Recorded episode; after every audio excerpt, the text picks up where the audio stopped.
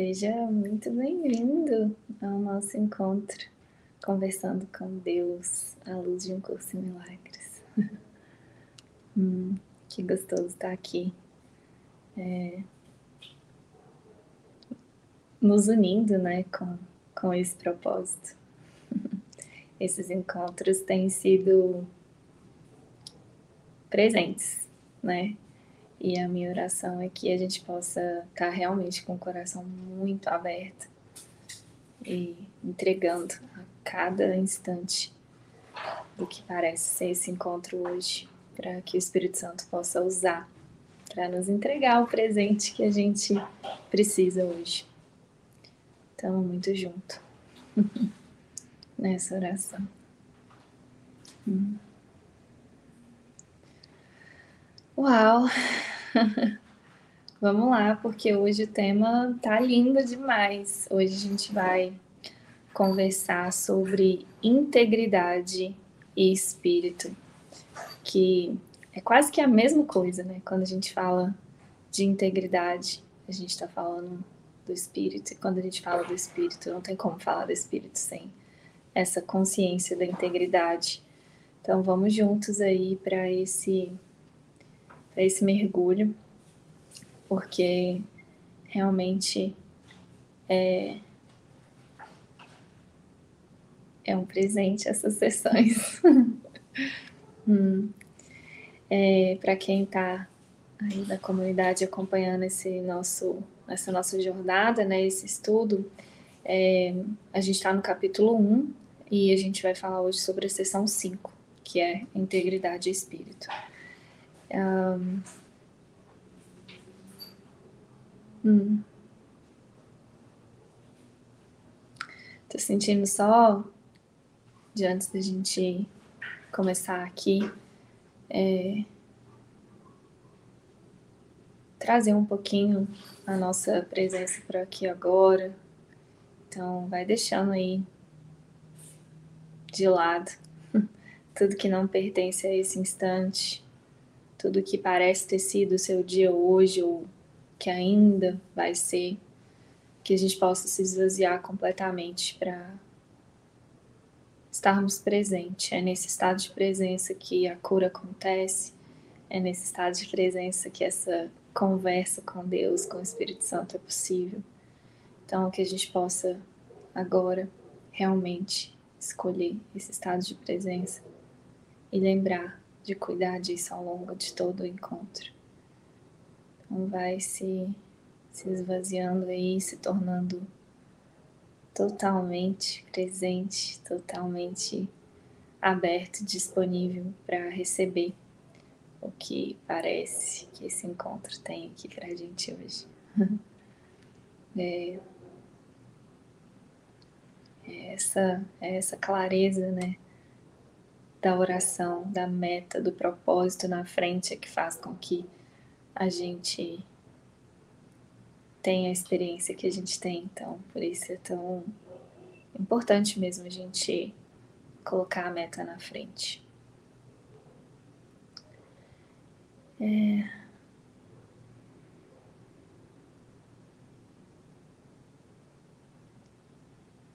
Eu acho que é isso não sei, também tá, tá vivo aqui. É...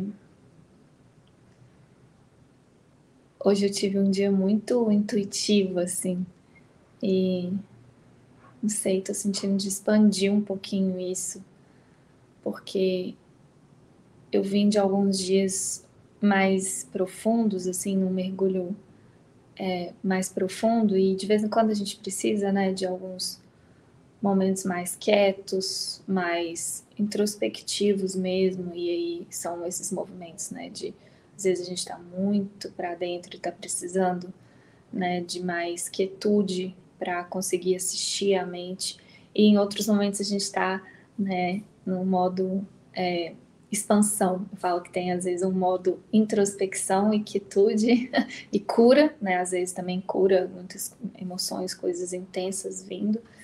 E às vezes a gente está num modo é, expansão, é tão importante a gente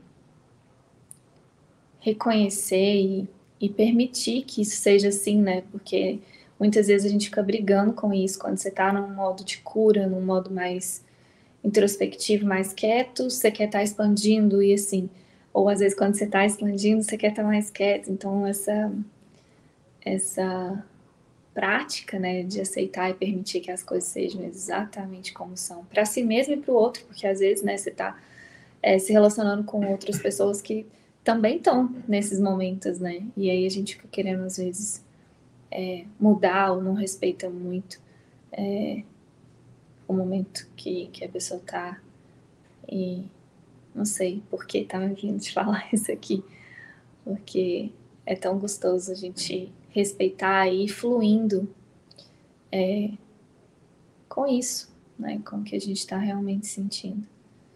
E é tão gostoso a gente viver essa espontaneidade do espírito, sabe? O espírito realmente é muito espontâneo.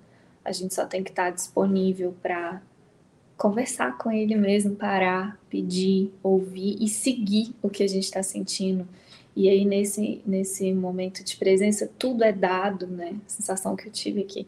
Nossa, meu dia foi um flow, assim, tudo é dado, sem esforço, e a perfeição, e os símbolos, os sinais, a gente vai é, dançando assim mesmo, sabe? Com a vida, isso é tão.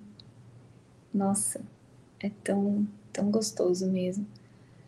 E tudo que a gente precisa fazer é parar e pedir. Pedir encontrar mesmo esse estado íntegro, né, internamente, aonde tem esse alinhamento entre o que eu estou pensando, sentindo, fazendo, né, integridade tem muito disso, assim, e, e fluir com isso. É muito legal, muito legal. Aí nessa, né, nesse flow, é como se é a, é a frequência do amor mesmo, assim, a sensação que eu tenho que ser, você é elevado mesmo e as coisas passam por você. e não tem espaço para culpa, para medo, para preocupação, para nada, assim. A gente só vai fluindo com isso. É muito gostoso. E de novo, tudo que a gente precisa fazer é voltar para dentro e estar tá realmente disposto a pedir, ouvir e seguir essa guiança. Uhum. É isso. Bom, vamos lá então, capítulo 1, sessão 5, integridade e espírito. O milagre é muito parecido com o corpo no sentido de que ambos são recursos de aprendizado, facilitando um estado no qual vêm a ser desnecessários.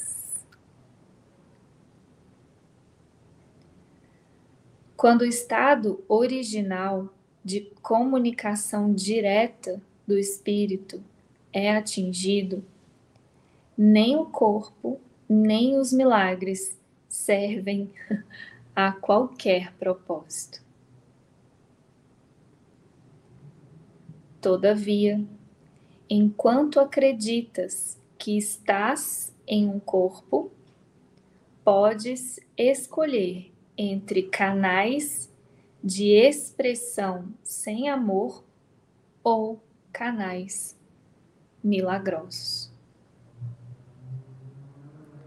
Tu podes fazer uma concha vazia, mas não podes deixar de expressar alguma coisa.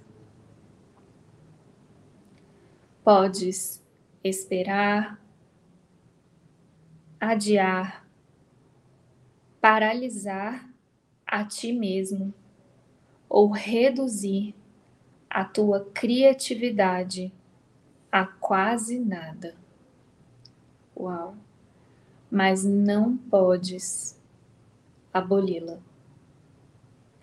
Podes destruir o teu veículo de comunicação, mas não o teu potencial. Não criaste a ti mesmo.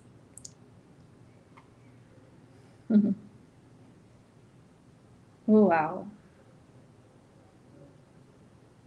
Hum.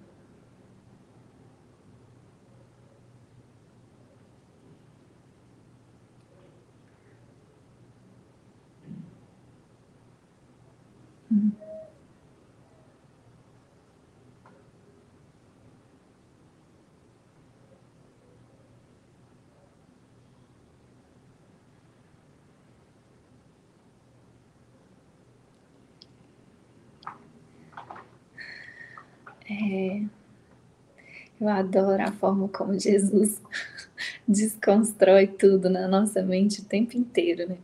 Pensa, ele escreveu pra gente um curso em milagres e ele tá aqui logo no primeiro capítulo falando que é, os milagres são desnecessários. Não é muito amor, gente, é muito incrível. Tipo assim, como assim? Eu tô fazendo esse curso inteiro e os milagres são desnecessários, né? E, e assim como o corpo também, né? Tipo, algo que a gente valoriza, algo que parece tão importante. Então, nossa, eu amo essas desconstruções que ele faz na nossa mente, sabe? De, de realmente nos convidar a questionar tudo no mundo da percepção. Tudo, né?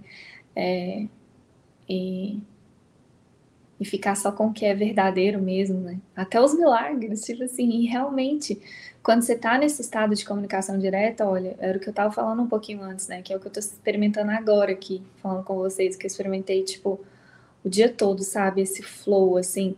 Nesse estado de comunicação direta, é, que você tá, você sente que você tá, né, fluindo, assim, sabe? Você tá alinhado a um fluxo você até percebe alguns milagres e símbolos e tal, mas nem é isso que é importante, sabe? O mais importante é realmente essa comunicação direta, assim, é, é experimentar essa, essa unidade, sabe?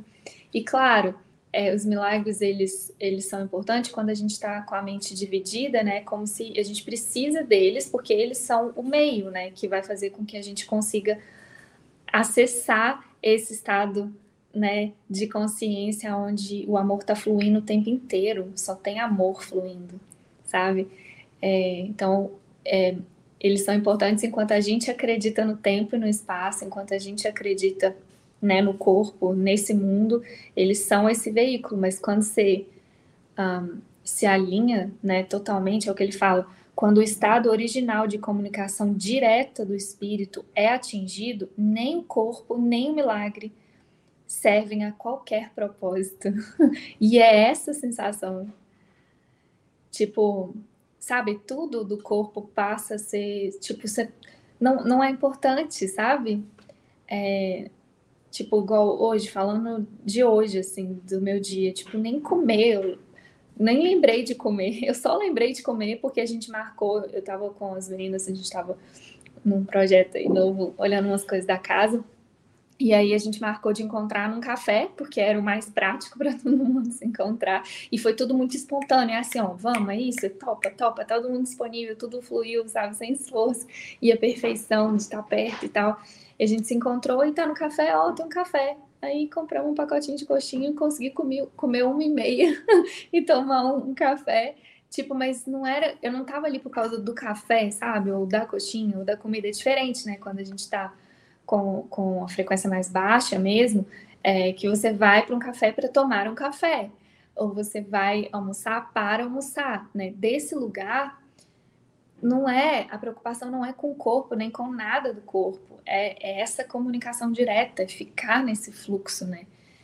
E, e só seguir, e só seguir, né? Para onde esse fluxo está indo com a, com a consciência, gente, de que seguir isso inclui todos.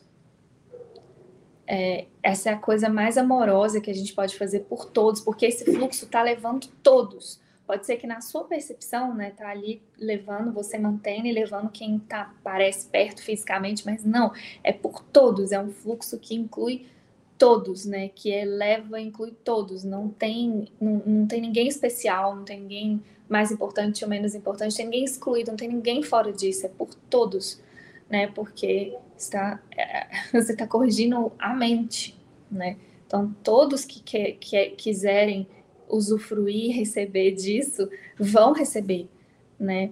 É...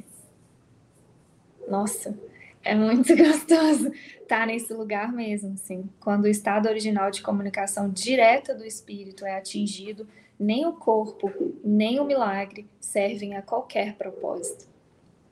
Todavia, aí ele sabe, ele fala, todavia, eu sei que você acredita no corpo. Então, todavia, enquanto acreditas que estás em um corpo, podes escolher entre canais de expressão sem amor ou canais milagrosos. Então, aqui, tá me vindo aqui uma analogia muito boa para a gente entender o que ele está falando. Porque, assim, gente, para o curso Milagres, o corpo, ele é só uma ferramenta. Uma ferramenta de comunicação. A gente usa o corpo para muitas outras coisas, né? O ego, ele tem muitas metas, muitos propósitos para esse corpo. Né? Desde vaidade, prazer, é, enfim, orgulho, né? Ele ataque, defesa, é, ele tem muitos propósitos. O Espírito Santo ele tem um, que é é ser essa ferramenta de comunicação. Quando a gente fala ferramenta de comunicação, parece que é isso aqui, né? Que a gente né, tem um corpo aqui falando, mexendo a boca e falando com você. Essa, essa, digamos que é a forma de comunicação mais é, superficial que tem, porque não é isso que é comunicação. A comunicação era, é esse outro lugar que eu estou falando, essa comunicação direta com o espírito. Tem uma coisa que está sempre se comunicando, tem um fluxo que está sempre aqui, entende? E digamos que esse, esse corpo, essa ferramenta, é, esse corpo é essa ferramenta para você se conectar com esse fluxo do espírito, que está sempre tá em comunicação direta com todos e com Deus. É um lugar na mente mesmo, assim, que está além desse mundo além do tempo e do espaço, então é um estado de consciência bem elevado, onde nada aqui importa mesmo, e está acima disso, e está em comunicação direta com todos, né, estado de unidade, com todos e com Deus. Isso é isso. Então, o corpo ele é essa ferramenta para isso, só. Digamos que é um celular. Seu corpo é igual um celular. é isso mesmo, uma ferramenta de comunicação. E o que ele está falando aqui com a gente é, gente, se seu corpo é um celular, o que acontece é, a todo instante você está escolhendo deixar esse celular, né, ligar para o Espírito Santo, ligar para Deus ou ligar para o ego. Né? Você está o tempo todo, ou, ou você está, é o que ele fala, enquanto acreditas que estar em um corpo, pode escolher entre canais de expressão sem amor, né? Você está ali ligando para o ego, não tem nada acontecendo, você está achando que tem e que é importante, que às vezes é bonito, feio, legal, essa bagunça, mas é um vazio Tipo, e aí você pode até estar, tá, inclusive, se comunicando com uma, várias pessoas ali, não tem nada acontecendo. Sabe? É um canal de comunicação vazio, sem amor, sem vida, sem verdade, né? É... Ou canais milagrosos, que é esse lugar onde você vai experimentando os milagres e o milagre vai é, expandindo a sua mente para você é, experimentar tudo desse outro jeito, né? Nessa, com, esse, com essa outra percepção. Então é isso, o corpo ele é só é, é um celular. Você escolhe para quem que você liga, né? E aí olha que incrível, usando ainda essa mesma analogia, porque ele fala: tu podes fazer uma concha vazia. Você pode fazer uma ligação vazia, mas não podes deixar de expressar alguma coisa, porque esse corpo ele é uma ferramenta de comunicação. Ó, vamos, vamos entender, isso é muito importante, gente.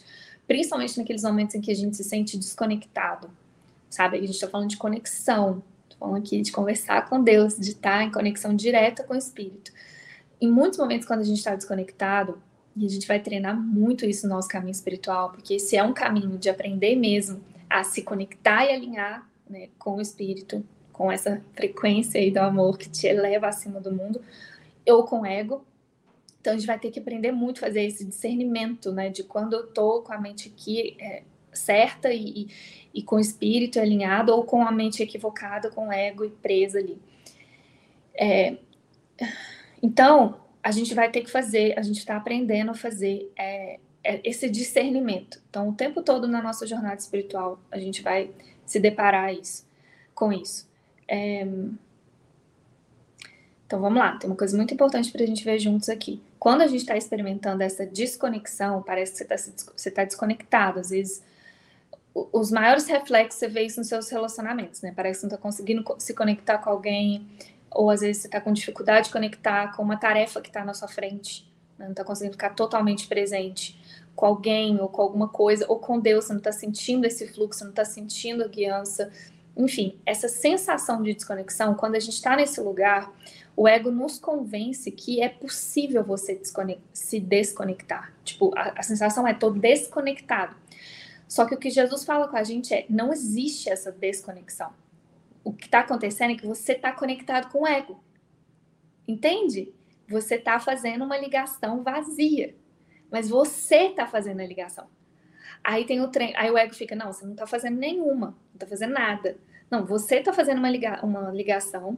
Então, ter consciência disso é: eu estou fazendo ligação. Eu preciso desligar essa comunicação, é literalmente desligar é, essa, essa ligação, essa conexão com o ego e ligar para o Espírito Santo: Alô, Jesus, eu quero milagres. Eu quero milagres aqui. Eu não quero ficar aqui ouvindo, né, ligando aqui e ouvindo pensamentos equivocados, ouvindo esse barulho, esse chiado, esse tanto de voz, essa bagunça que é estar tá conectado com o ego. O negócio é que a gente está tanto tempo com, o telefone na orelha. Você já ouviu que, tipo assim, quando você, sei lá, liga para aqueles. É, você liga para alguma empresa e tem aquelas musiquinhas.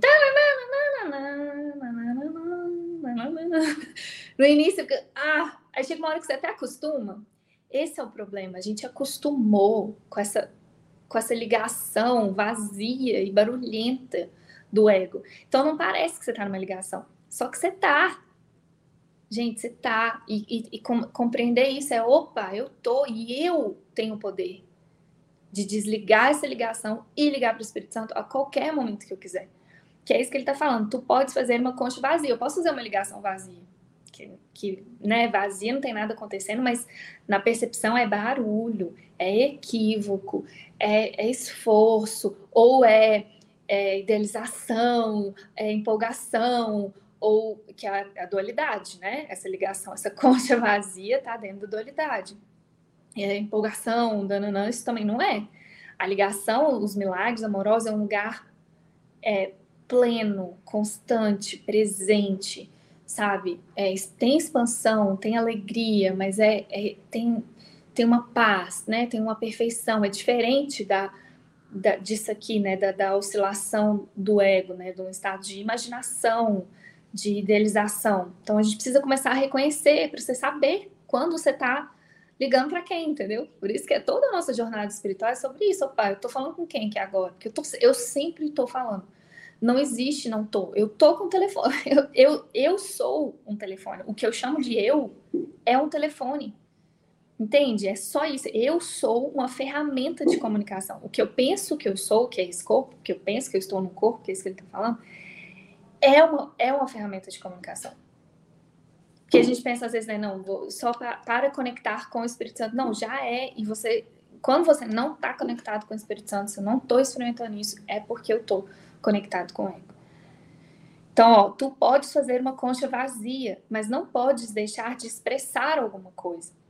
Podes esperar, adiar, paralisar a ti mesmo ou reduzir a tua criatividade a quase nada.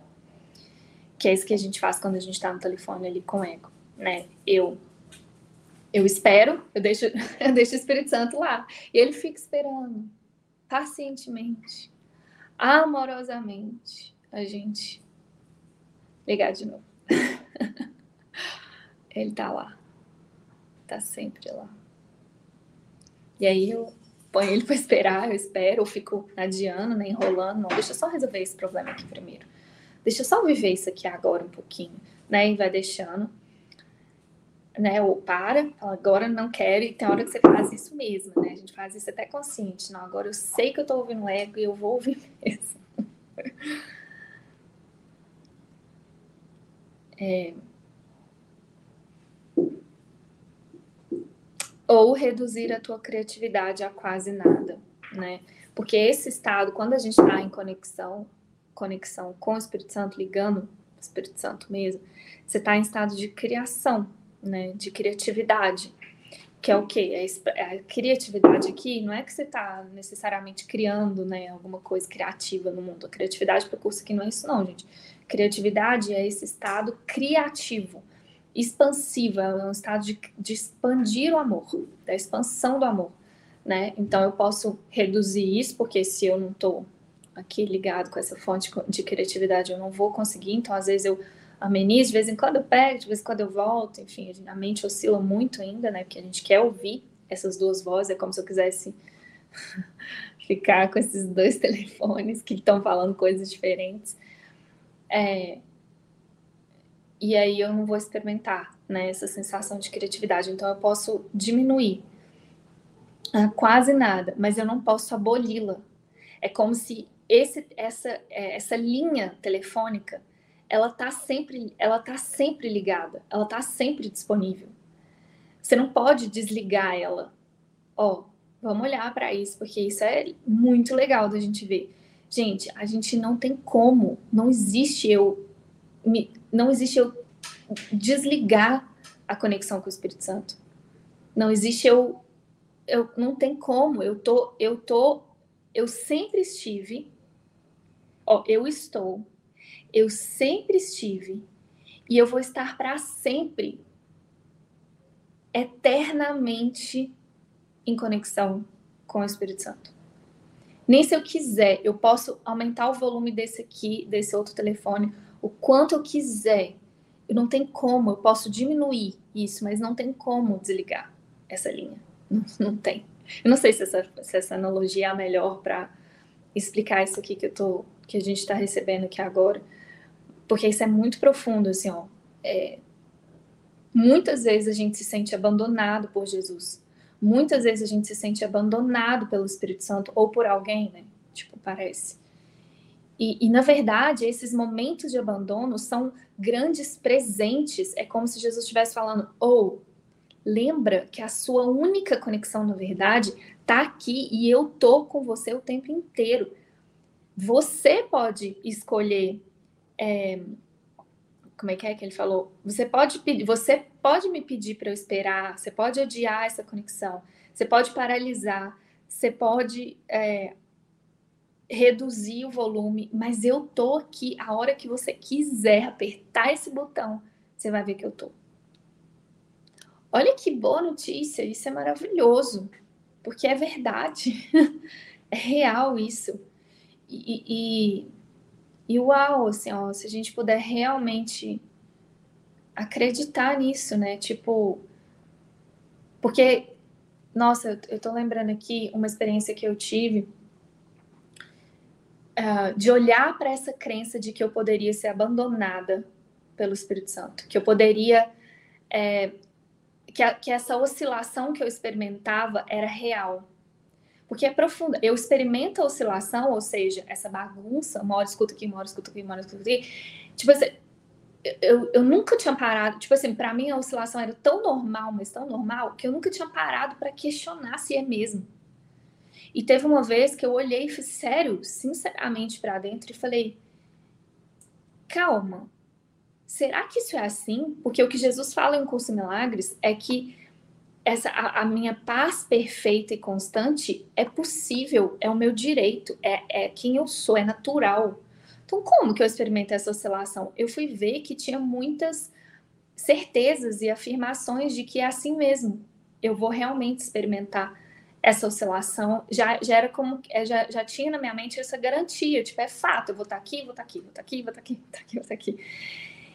E aí eu fui olhar mesmo e falei, caramba, eu experimento isso ainda tanta oscilação, né? Hoje cada vez menos, mas no início de que era essa aqui, né? É essa sensação, uma hora até porque eu acredito. Tudo que eu experimento vem do que eu acredito. E aí eu olhei e falei: e se eu acreditar que realmente eu não posso cortar essa conexão, que é impossível cortar essa conexão?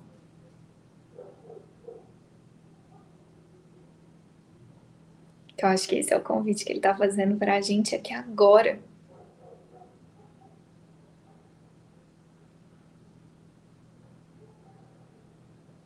Nossa, tô sentindo uma coisa profunda aqui.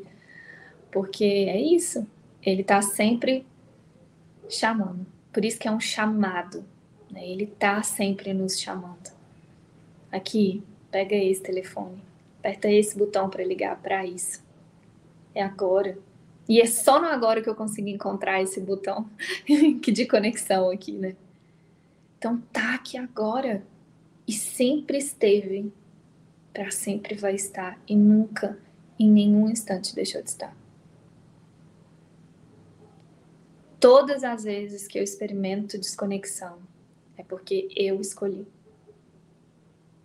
Eu escolhi pedir para esperar, adiar, paralisar ou reduzir. eu escolhi. Mas eu não posso abolir essa conexão.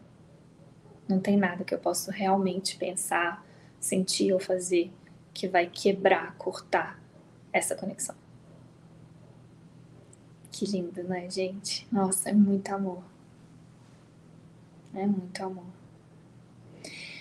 E ele continua: podes destruir o teu veículo de comunicação, que é o que a gente faz, né? Um, um dos propósitos bem inconscientes do ego é o que? Atacar o corpo que é esse veículo de comunicação. A gente falou disso na imersão no sábado, né?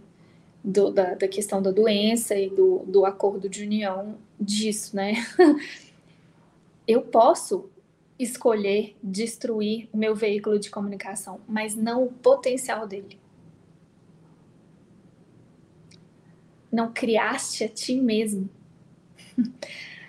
esse, esse, o potencial da comunicação ele está sempre disponível porque isso foi Deus que criou, não foi a gente. Tipo, nada irreal existe. Não, na verdade, é o nada real pode ser ameaçado. É isso que, tá, que ele está falando aqui.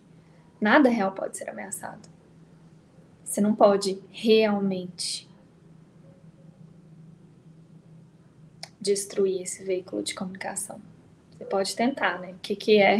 O que, que são? As doenças são isso, né? Uma tentativa de destruir esse veículo de comunicação. Uau! A morte é isso. Aí vem Jesus e ressuscita, galera. Ninguém pode morrer, não. Eu, é, meu corpo não tá aí, mas você pode continuar conversando comigo, tá? Eu, tô, eu continuo conversando com você. Gente, é muito lindo isso.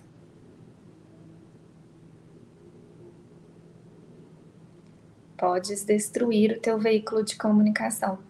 Né? A, somatização é isso, são tantos pensamentos de ataque, né? tantas mágoas não perdoadas, questões não processadas, que sei o que, projeta tudo nesse veículo de comunicação. E aí fica esses ruídos. Por isso que o perdão é o contrário, né? É o perdoar, é o liberar esses pensamentos de ataque é o liberar os julgamentos, né? Reconhecer, assistir, mas o liberar. É por isso que o perdão é essa ferramenta nossa para a cura, né? Da, dessa mente que tem tantos pensamentos de ataque, tantos pensamentos de ataque que estão o tempo todo realmente fazendo com que a gente acredite, né? E perceba um bloqueio nessa comunicação direta com Deus, nessa comunicação direta com o Espírito. A única coisa que pode realmente é, bloquear é, é, são esses pensamentos. Não pode destruir, mas eu, eu posso perceber os bloqueios. Por isso que Jesus fala: sua única função é o que? Busca e encontra os bloqueios que você construiu na sua mente contra o amor. Esse é o nosso treino no perdão: é buscar e encontrar todos os bloqueios que eu construir contra essa comunicação. E aí a gente começa a usar tudo só como ferramenta mesmo para essa comunicação. Muito bom, vamos lá? Vamos seguir mais um pouquinho. Parágrafo 2. A decisão básica daquele que tem a mente voltada para o milagre é não esperar no tempo mais do que o necessário. O tempo pode desperdiçar, assim como ser desperdiçado. O trabalhador de milagres, portanto, aceita com contentamento o fator de controle do tempo. Ele reconhece que cada colapso de tempo traz a todos para mais perto da liberação final do tempo, na qual o Filho e o Pai são um. Igualdade não implica igualdade agora. E o agora sublinhado. Quando todos reconhecem que têm tudo, contribui contribuições individuais à filiação já não serão mais necessárias.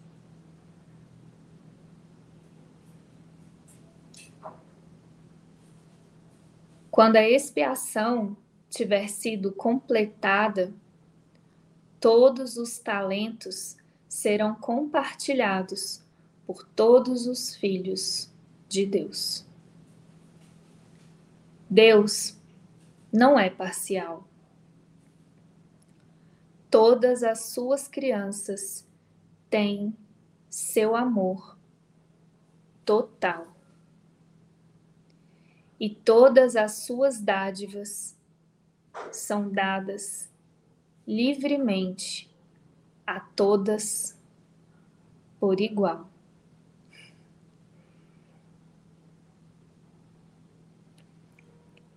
Se não vos tornardes como criancinhas, significa que, a menos que reconheças plenamente a tua completa dependência de Deus, não podes conhecer o poder real do Filho em seu verdadeiro relacionamento com o Pai. Nossa.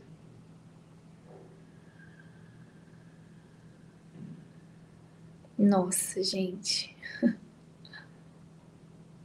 Vamos receber isso aqui mesmo.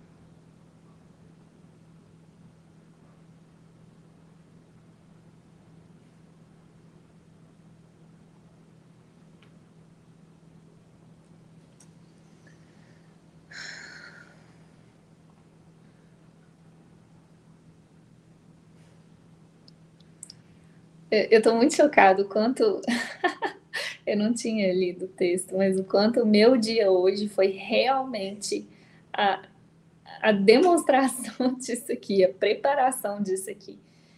Porque é isso que eu estava contando no início, né? Que foi um dia que ele foi sendo revelado, assim, né? Eu acordei com uma coisa muito forte no coração e só fui seguindo ali. Tipo, de repente as coisas começaram a acontecer, vai para cá, fazer isso, não sei o que. Eu, tá? assim, só deixei. E acho que foi o fruto dessa oração mesmo, assim, ó.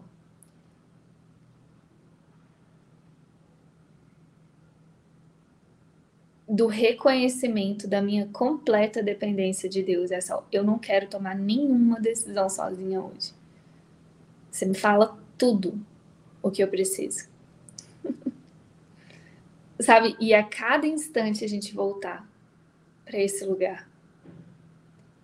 E esse é o lugar nossa, mais gostoso que a gente pode estar, porque esse é o lugar do relacionamento com Deus, assim, né? Por isso que ele fala, é, é, se, né, quando a gente faz isso, é, a gente conhece o poder real do filho em seu verdadeiro relacionamento com o pai. Que esse, esse verdadeiro relacionamento onde tudo te é dado, sem esforço, sem conflito, sem. Tudo te é dado as coisas acontecem para você, para suportar é, essa conexão, né? Para para você experimentar o amor do seu pai. e expandir, compartilhar esse amor. Nossa, muito lindo. E essa parte, né, tá em aspas, porque é uma parte da Bíblia, né, que Jesus fala: se não, se não vos tornardes como criancinha, como as criancinhas, né, uma parte que tá na Bíblia, e, e é uma parte muito linda mesmo, e aqui vem Jesus reinterpretando isso e falando: olha, é, é, por isso que ele chama tanto a gente de santa criança, né, é nesse lugar, olha, reconheça a sua completa dependência do seu pai, você tem um pai amoroso que está sempre te ligando. Aí você vira, pai, espera um tiquinho, agora eu quero falar com você não, porque eu estou precisando fazer uma outra ligação mais importante aqui, eu tenho que resolver a net daqui de casa, a Vivo que está com problema. Não, meu chefe está precisando de mim aqui, rapidinho, pai, rapidinho. e a gente fica deixando ali, né? O, Espírito Santo, que é o, digamos, o representante do nosso pai na nossa mente, e deixa ali um tiquinho.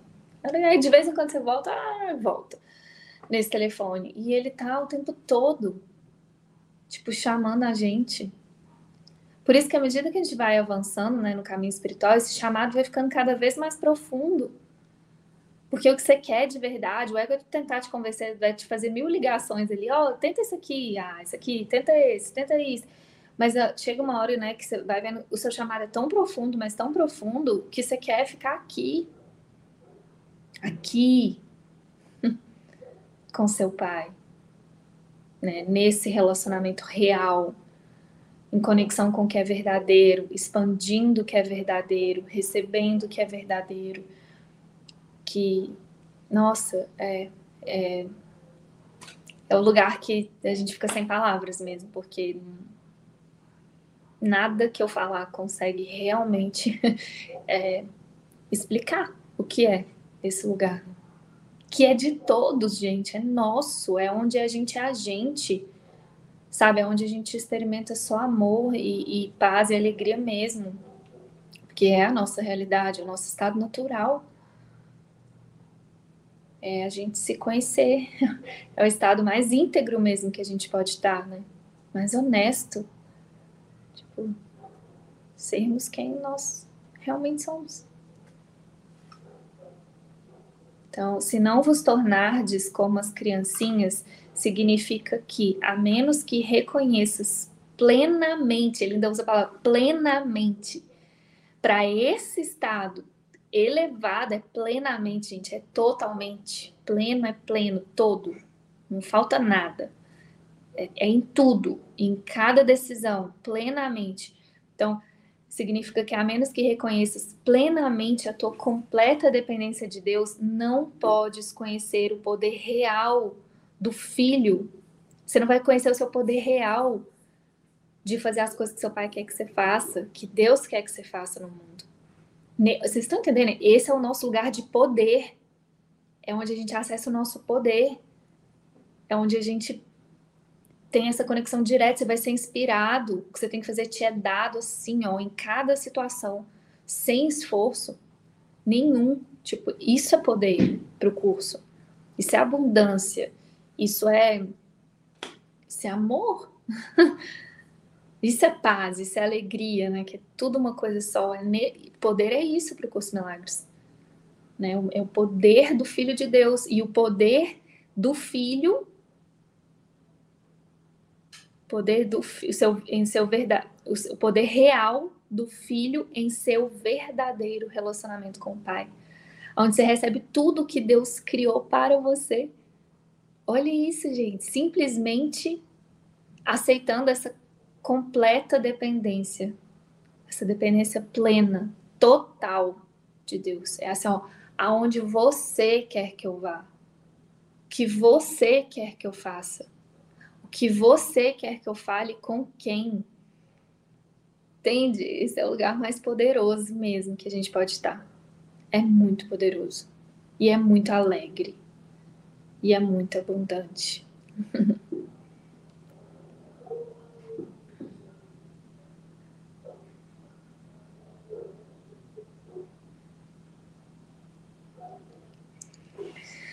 Vamos lá, vamos seguir mais um pouquinho. Aí ele vai começar a trazer um dos temas mais polêmicos de um curso em milagres, né? A questão do especialismo, a gente não vai se aprofundar tanto agora, né? Mais para frente aí tem muitos capítulos que que a gente vai falar sobre o especialismo, mas aqui agora ele só dá essa pincelada e fala: o especialismo dos filhos de Deus não brota da exclusão, mas da inclusão. Eu estou ainda no terceiro parágrafo, tá? No finalzinho dele, vamos lá. O especialismo dos filhos de Deus não brota da exclusão, mas da inclusão. Todos os meus irmãos são especiais. Ó, oh, tem um lembrete do amor que Jesus me deu é, sobre isso, que, inclusive sobre essa parte mesmo que ele fala. É, todos são especiais e ninguém é especial. Aqui ele só fala todos são especiais. Mas no lembrete ele me deu isso, que, nossa, é um treino maravilhoso para a gente fazer com tudo, assim. Todos são especiais e ninguém é especial. Então, todos são especiais nesse lugar da inclusão, né, do reconhecimento do, do um, da importância de cada irmão, de todos igualmente. Então, todos são especiais e ninguém é especial no sentido de é, disso, da desigualdade ou da exclusão de um ser melhor ou pior, diferente, né? Isso aqui eu quero mais, isso aqui eu não quero, isso aqui. É, e também é um lugar muito poderoso da gente estar, tá, sabe? Praticar esse lembrete ajuda muito. Ó. Todos são especiais e ninguém é especial. Né? É, é profundo, assim praticar isso. E aqui ele está falando essa primeira parte. Todos meus irmãos são especiais. Em outras palavras, todos meus irmãos são importantes. Tá? Todos os nossos irmãos são importantes, são igualmente importantes. E assim como ele falou aqui um pouquinho mais para cima, né, da questão do relacionamento, ó, Deus não é parcial. Todas as suas crianças têm o seu amor total e a prática sincera de um curso em milagres vai nos ensinar isso. A experimentar o amor total em todos os relacionamentos. Um comprometimento total em todos os nossos relacionamentos. Que é completamente o oposto do que o ego ensinou, né? Que ele fala: não, aqui, com a sua família você tem um, um compromisso. Sua família é diferente, é especial, é mais importante, né? De aprender o contrário. E que com que a gente vai aprendendo no curso Milagres é não, ó, todos são seu irmão, seus irmãos, todos são igualmente importantes. Deus não é parcial. Todas as suas crianças têm o seu amor total e, portanto, merecem o seu amor total. Né? Que é o que a gente está aprendendo. Como amar a todos igualmente, como aceitar esse amor de todos igualmente sem nenhum especialismo na forma, né? Essa pessoa sim, essa pessoa não. Desse jeito sim, desse jeito não. Nessa linguagem sim, nessa linguagem não. o ego fala, ah, tá bom, beleza, todos são, mas aqui não. Isso aqui sim, isso aqui não. E a gente vai ter que assistir muito isso na nossa mente, a gente vai ter que ter muita coragem de desconstruir isso, sabe? Porque o jogo do ego é esse, ficar escolhendo né, as formas e para reforçar e manter a sua separação, para você não experimentar o seu poder, porque esse poder total que a gente está conversando, ele vem desse amor total, que é o que ele está falando aqui depois, ó. É, um...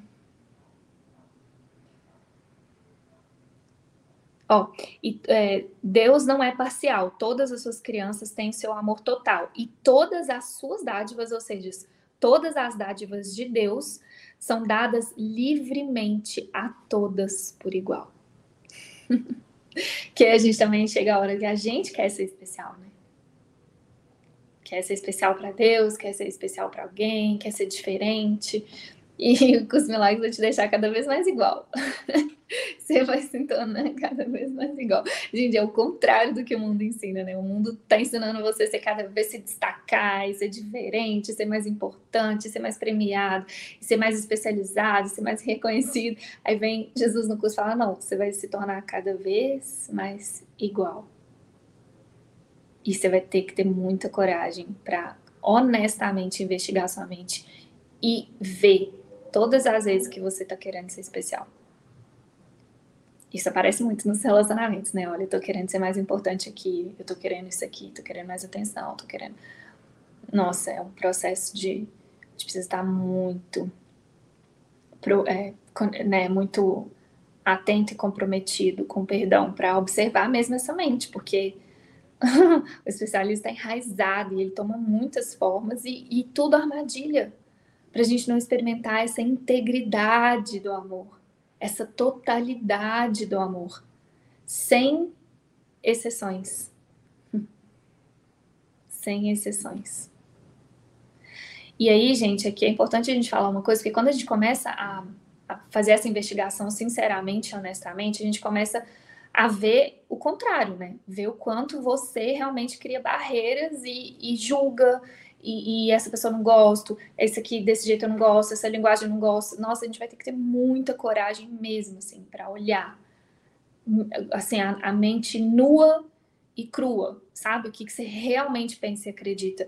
E aí, é, nessa hora, tipo, é, é, a prática do perdão verdadeiro mesmo, assim, ó, confia que simplesmente o fato de você é, estar consciente desses pensamentos e desses julgamentos sem a intenção de mantê-los já é suficiente. Já é suficiente. A gente só precisa assistir. Porque são tão absurdos, eles parecem muito reais. Em alguns momentos, entregar alguns, você falar, não vou conseguir. Essa pessoa aqui não vou conseguir amar, não. Desse jeito aqui, não. Esse lugar, não. Essa, essa atividade, é, esse trabalho, esse lugar, esse bairro, essa cidade. Aconteceu muito comigo, de todas as formas que vocês puderem imaginar. Não, essa pessoa aqui, certeza, não dá esse aqui não dá. Então, e a gente precisa ser honesto com isso, falar, não, não tô dando conta de esse amor total, de dar tudo como Deus dá, né? Como ele fala, as, as dádivas são dadas livremente para todos por igual, não dou conta. E a gente tem que ter muita gentileza com a gente mesmo quando a gente começar a observar essa mente, sabe? Porque não é verdade. Esse é um pensamento que vai tentar te parar, mas não é verdade. A sua essência é amor. Você é o amor. Então são só pensamentos equivocados, né? Que isso vão, isso vai sendo é, e, e, vai sendo dissolvido na sua mente. O Espírito Santo vai limpando, mas precisa dessa sua coragem, disponibilidade de ser honesto e falar: isso aqui eu não gosto, essa pessoa não gosto, isso aqui, ou assistir os seus julgamentos, assistir essas barreiras, como eu falei no início, essas barreiras que você construiu contra o amor que você construiu contra, contra essa integridade do amor, essa totalidade. Né? E dos dois lados, gente. Lembra que a gente está falando aqui da dualidade. Esse é o perigo da dualidade.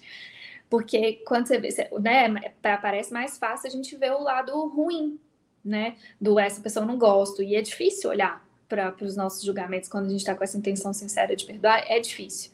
A gente tem que ter muita gentileza. Mas é muito difícil também olhar para a parte boa do julgamento, ah, essa pessoa é a mais especial, minha melhor amiga, meu marido, meu namorado, meu filho. Nossa, tem tanta coisa aí. E até isso a gente vai precisar desconstruir se a gente quiser experimentar essa totalidade, essa integridade do amor.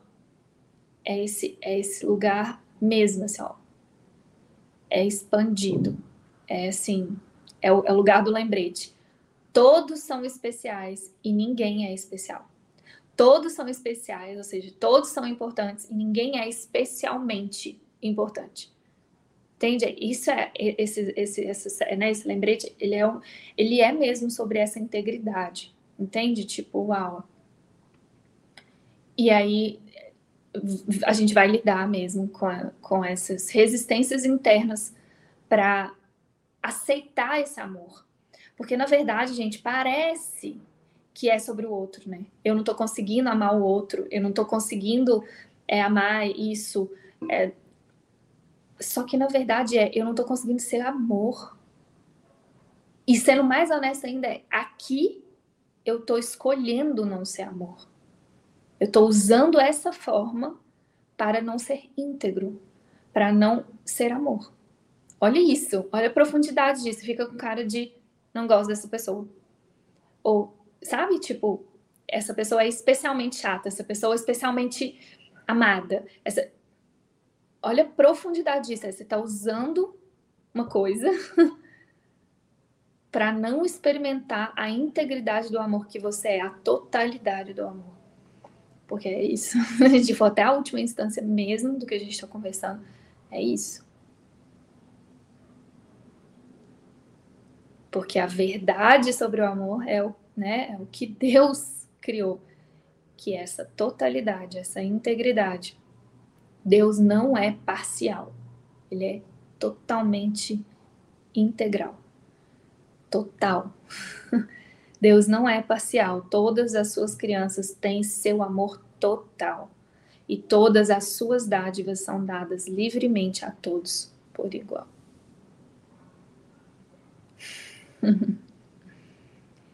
Vamos para a prática um pouquinho? Eu sentindo que aqui tem, nossa, tem um chamado mesmo de Jesus para a gente aproveitar esse momento e abrir mesmo o nosso coração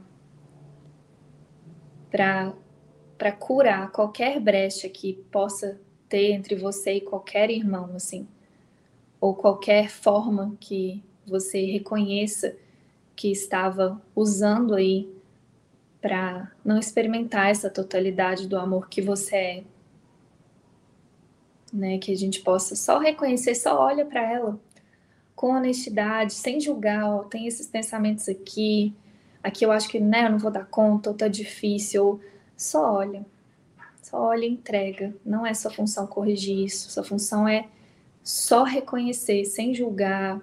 Reconhece, confia que o Espírito Santo está aqui agora com a gente, pegando na sua mão para corrigir isso. Basta essa sua pequena disponibilidade de entregar isso para ele, de não manter isso como esse bloqueio, essa ferramenta para não experimentar o amor. Então, que a gente possa realmente ofertar, colocar nesse altar todos esses julgamentos, essas resistências que criam essas brechas entre a gente e os nossos irmãos, ou entre a gente e Deus, né? Entre a gente e o amor.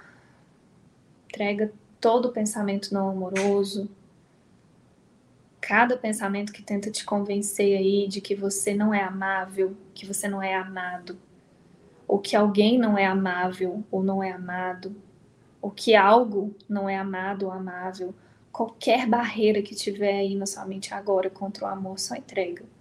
Só vamos junto colocar aqui nesse nosso altar.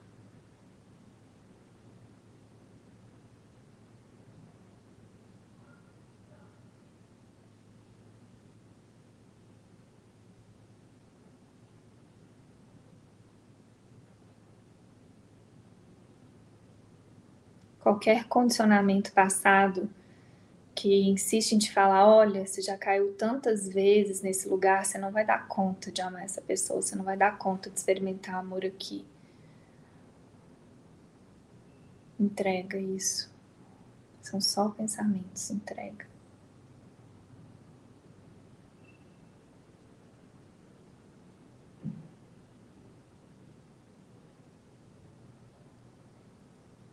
Entrega também os pensamentos sobre você mesmo, de que você não consegue às vezes se amar.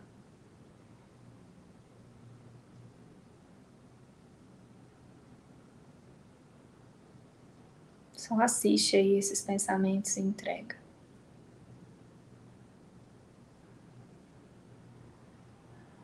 Cada um deles que faz você duvidar de você, duvidar do seu valor, da sua importância do seu poder, da sua força.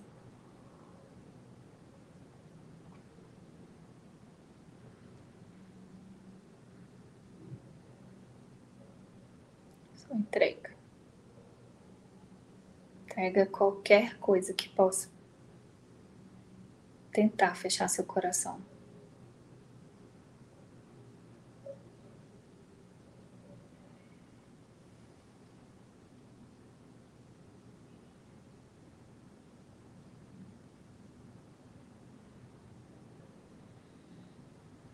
Deus não é parcial. Todas as suas crianças têm seu amor total. E todas as suas dádivas são dadas livremente a todos por igual. Que a gente possa se unir mesmo que agora nessa oração de aceitar esse amor total de Deus.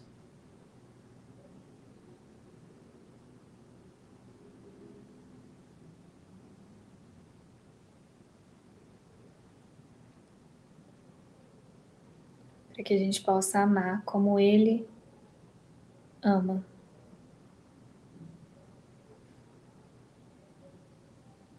Para que a gente possa dar como Ele dá.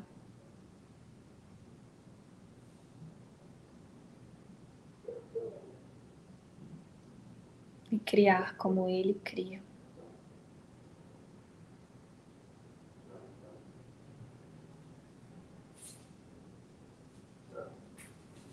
Amém. Amém.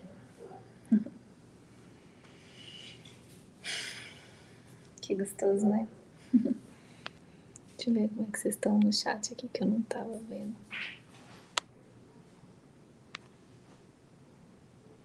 Hum.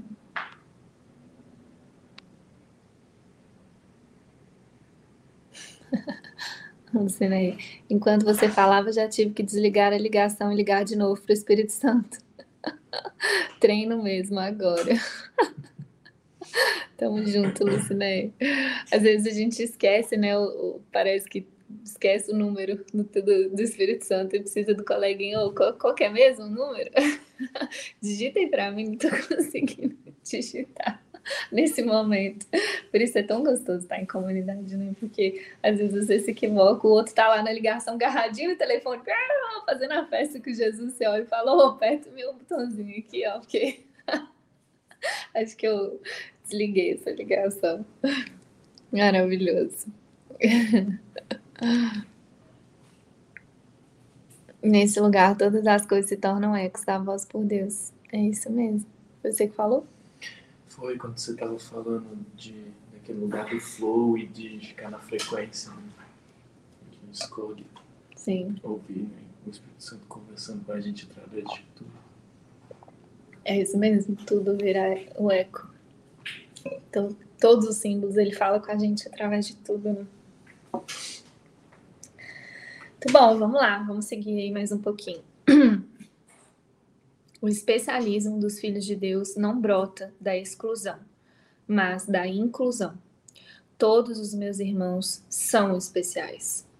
Se acreditam que são privados de alguma coisa, sua percepção vem a ser distorcida.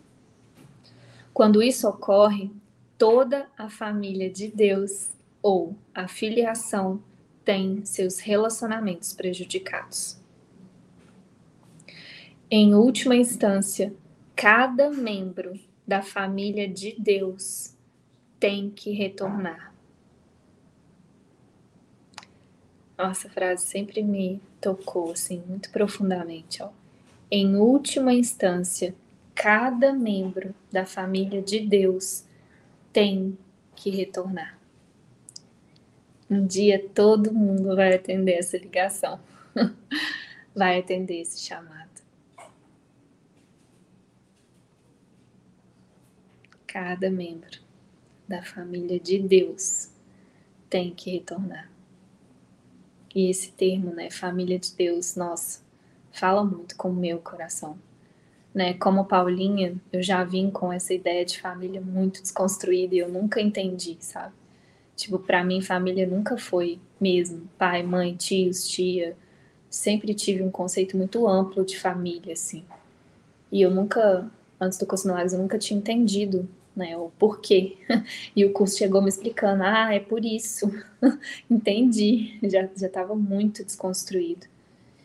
E, e acho que a expansão desse conceito já é uma cura muito grande, né, do, do, do, próprio especialismo, né, de da gente, o especialismo ele tenta fechar a gente, né, em papéis, em relacionamentos, é, ele fecha ali esse relacionamento, essa família especial e parece uma coisa boa, né, essa é a grande armadilha, porque é, o especialismo no mundo parece bom, Né? Você falar, eu amo a minha família, é muito valorizado, né? Eu amo os meus amigos. Só que olha a confusão, tem, nossa, tem um conceito de posse misturado, tem muita confusão, tem muito equívoco aí, né? E aí a gente perde essa expansão do amor. Se o amor é tudo, como que a gente vai conter o amor num grupo de pessoas, numa pessoa, numa não dá para limitar esse amor, né? Então, cada membro da família de Deus está falando da família de Deus, né? Nossa, é muito grande mesmo para ser contido em uma forma. E para mim foi um grande aprendizado, porque no início isso gerava muita exclusão do, do que era, do que parecia ser a família biológica da Paulinha, porque eu não tinha afinidades assim. E eu ficava num conflito enorme. Eu falava, nossa, mas eu não consigo amar nem minha família, o ego usa, né? É, se não consigo amar nem minha família, tô querendo amar todo mundo? Tô querendo ser Paulinha só amor? Grande armadilha do ego, porque é, na verdade não é, né? Esse amor de Deus não é o amor que a gente aprendeu no mundo. Isso está muito distorcido. O amor que a gente aprendeu no mundo, ele é especial. Toda forma do amor no mundo é especial. A única forma, o único amor real, o amor de Deus. Por isso que a minha oração, nossa, depois que eu entendi isso, minha oração sempre foi: eu quero amar como Deus ama.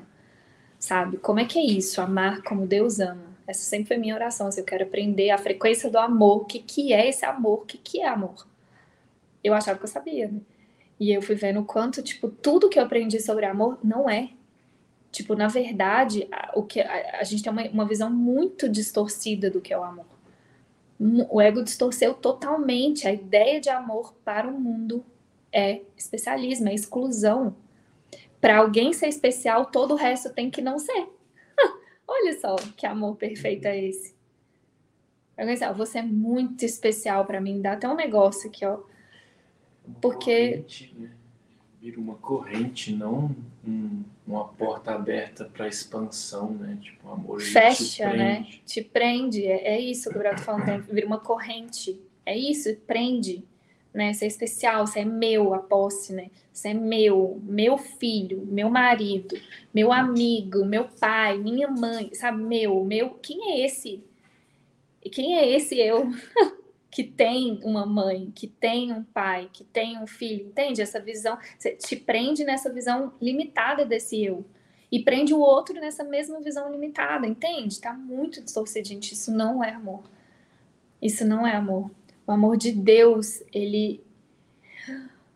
Ele não cabe mesmo nesse corpo, nesse mundo. Não cabe. Ele é. Ele é total. Ele é sem limites. Ele é né? E olha o quanto a gente tem que aprender, né? O que, que é isso? E, que a gente possa se unir aqui agora nessa oração. Deus me ensina. O que é amar? Eu não sei. Tudo que me ensinaram não é não. Tudo que a gente aprendeu sobre o amor no mundo, gente, não é. Tem uma grande distorção na nossa mente sobre o que é amor. Mesmo. No mundo a gente aprendeu que o amor é especial, é exclusivo e não, ele é total, íntegro. Aqui a gente está falando da integridade do amor. Por isso que num caminho espiritual sincero, essa desconstrução de família, casamento, relacionamentos, é, amigos, precisa acontecer a gente, né, à medida que a gente vai avançando nesse caminho espiritual, essa desconstrução desses conceitos, ela, ela vai acontecer. Isso não significa necessariamente que você vai ter que abandonar sua família ou seu casamento. No meu caso, a desconstrução do meu casamento aconteceu dentro do casamento. Aliás, começou antes do casamento. a desconstrução do relacionamento é uma grande aventura, viu? Vou falar que é, que é. Foram muitas desconstruções dentro do que parece ser um casamento. Tipo, de estar casada sabendo que não é um casamento. Parece, parece. Até vestidinho de noiva eu ganhei lá, bonitinho. Foi lindo, divertidíssimo. Mas não é. Eu sei que não é. E esse é o ponto, entende? A, a desconstrução é nesse nível, é no nível da experiência. É só, eu sei que não é.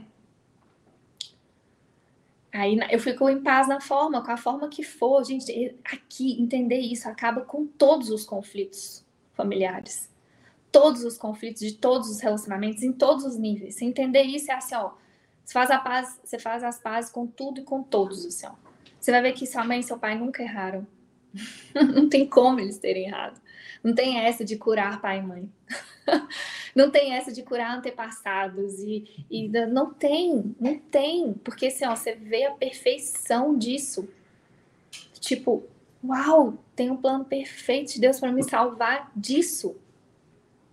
É eu preciso ser salva é disso, dessa ideia de família, ideia de casamento, ideia de namoro, ideia de amigo, ideia de amigo, ideia. Estou abandonando, perdoando ideias. Porque aí a grande tentação do ego é: ah, tá, eu tive um relacionamento desafiador com a minha família, então eu preciso fazer uma família, porque é isso que o mundo vende, né? Então você faz uma família boa e perfeita, que aí você vai ser feliz para sempre. Vai, gente. Porque é isso que a gente. É esse, esse é o plano que ele nos vende, né? Ah, você, não te, você não teve uma família perfeita e boa, vai lá e faça a família, você corrige tudo que seu pai fez, seu pai e sua mãe fizeram de errado, você vai lá e corrigindo seus filhos, pronto. Solução perfeita para o seu problema, certo?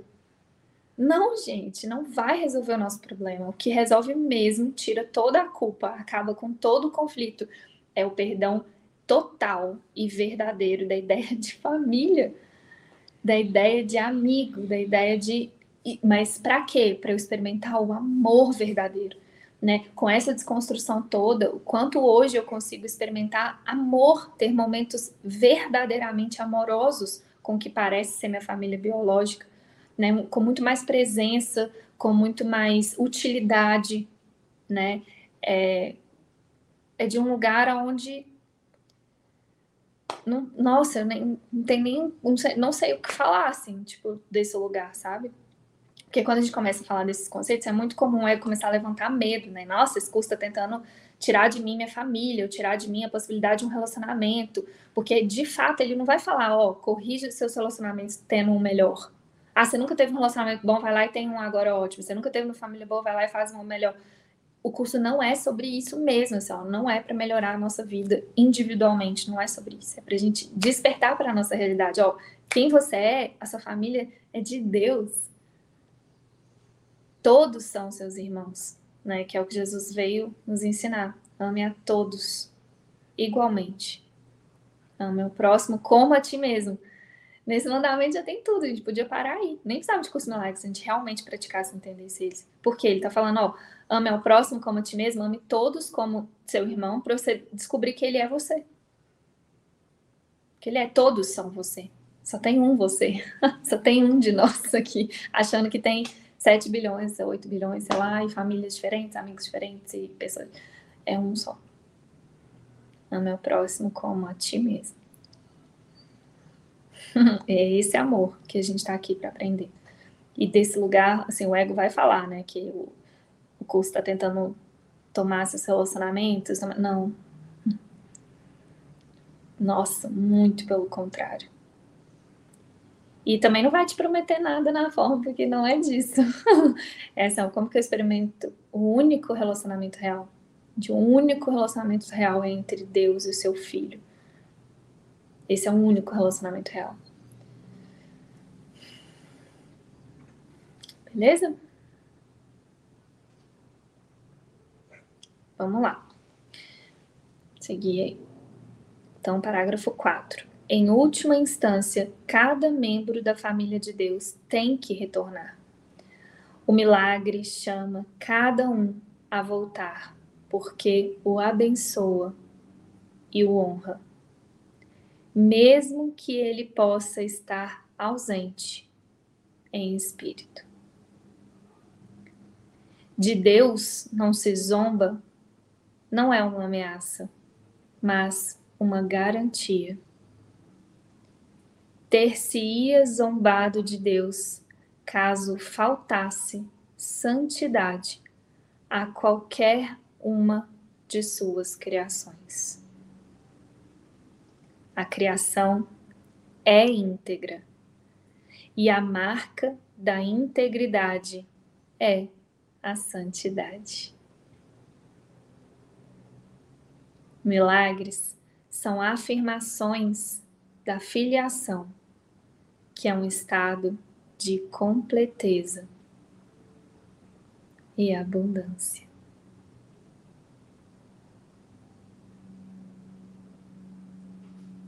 Hum.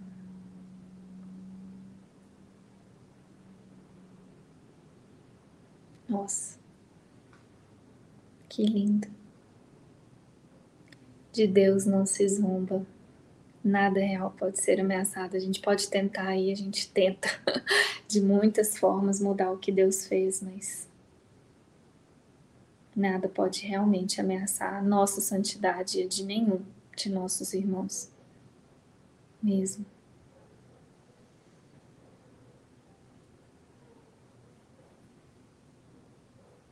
A criação é íntegra. E a marca da integridade é a santidade. Tem um lembrete do amor que eu nem postei ainda. Ele tá aqui nos recentes. Inclusive, eu tenho que mandar pra lista. a listinha dos novos, já tem muitos aqui. Que fala assim. É, quer ver? Deixa eu até abrir ele aqui. Que é. Um lembrete ousado. Peraí, acho que tá aqui. Tem que revisar. Eu não quero ser especial, eu quero ser santo. hum. E a continuação, não, não quero que você seja especial, quero, não quero te ver especial, eu quero te ver santo. Essa, nossa, imagina praticar isso, né? É, por trás de todos os nossos encontros e relações, tipo, eu não quero Quero te ver especial, quero te ver santo. Não quero me ver especial. Quero me ver santo. Não quero ser especial, quero ser santo. Nossa, é muito poderoso. Muito. A gente ama lembretes ousados. Ele é bem ousado mesmo, né, Lixe? Vou te mandar essa listinha, eu preciso terminar de recebê-la. Deixa eu ver.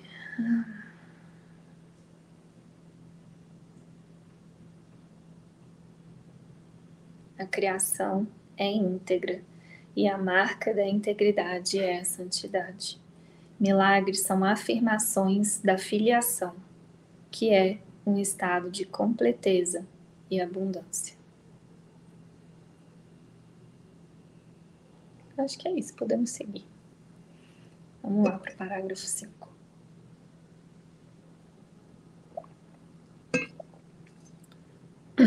Qualquer coisa que seja verdadeira é eterna e não pode mudar, nem ser mudada. O espírito é, portanto, inalterável porque já é perfeita. Mas a mente pode eleger a que escolhe servir. O único limite imposto à sua escolha é que não pode servir a dois senhores.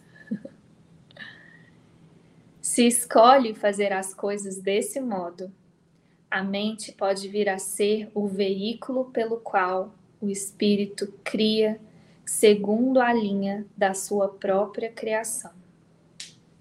Se não escolhe livremente fazer assim, retém seu potencial criativo, mas coloca-se sob um controle tirânico em vez do controle da autoridade.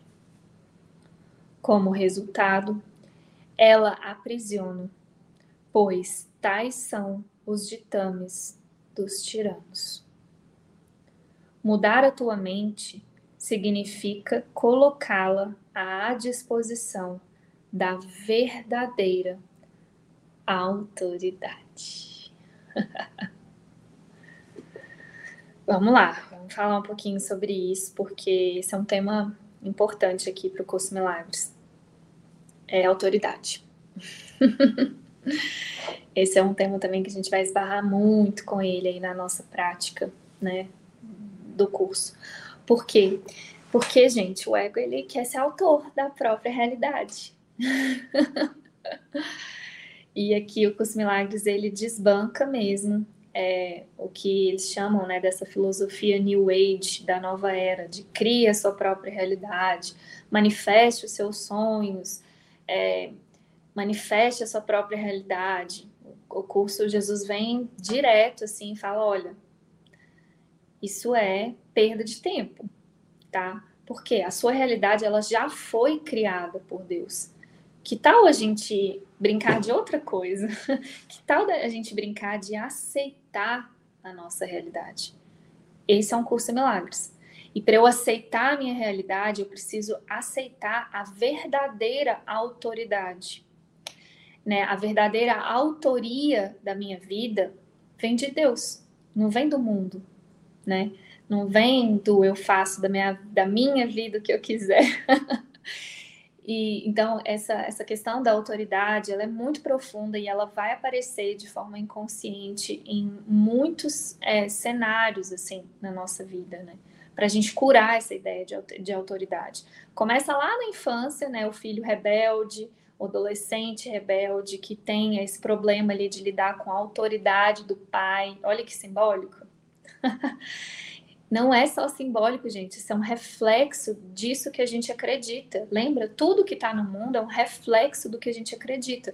Absolutamente tudo que a gente percebe na forma é um retrato é, animado das suas crenças, do que você acredita e pensa, né?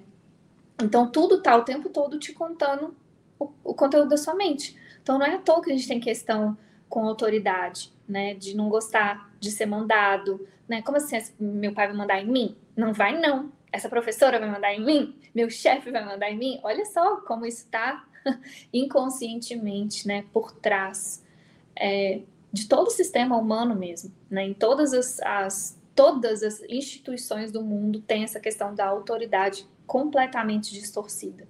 Você pega, tem autoridade é, política, autoridade educacional, autoridade nas famílias, nas igrejas, né? Então tem toda uma questão que precisa realmente ser desconstruída na nossa mente sobre autoridade. E como eu falei, é algo que a gente vai esbarrar mesmo nesse caminho espiritual de forma muito recorrente, porque aceitar a verdadeira autoridade de Deus, que é o que ele falou um pouquinho antes, né? É, é, se, não vos se não vos tornardes como as criancinhas, significa que a menos que reconheça plenamente a tua completa dependência de Deus, né, Deus é a autoridade da minha vida, e eu quero que Ele me fale, fale o que eu devo fazer, né? Nossa, para eu aceitar esse lugar, eu vou ter que desconstruir tudo que eu aprendi sobre autoridade, que está muito distorcido na minha mente. Né? Nas, nas práticas aí, Gente, não é à toa que a gente tem tanta resistência em pedir, seguir e ouvir guiança. Por causa dessa crença na autoridade, você querendo ser autor da sua própria vida, da sua própria realidade. Eu não vou perguntar para Deus aqui, não, porque eu sei o que eu tenho que fazer. Já me falaram, eu tenho certeza que é isso, é o desfazer do todo da mente do eu sei, a mente fazedora, né? Não é à toa que, por exemplo, né, na frequência a gente usa os projetos para desfazer isso, e tem lá o que parece ser uma, uma hierarquia, né? de um líder de cada projeto. Nossa, levanta muita coisa. Como assim as pessoas vão falar? Só que a diferença é que a gente usa para treinar a mente. É, ó, ó vamos olhar para o que, que você acredita aí sobre isso, né? E, e, e, como que a gente projeta nessas figuras de autoridade, gente, toda dualidade, toda dualidade é projetada nas figuras de autoridade. Toda autoridade toda essa nossa questão, essa confusão com a autoridade é projetada né, nessas figuras que parecem ser ter, ter autoridade ou criar suas próprias realidades no mundo, ou criar realidades incríveis no mundo. Então, tudo é projetado muito, seja em artistas famosos, né, que tem sempre essa o amor e ódio ali projetado.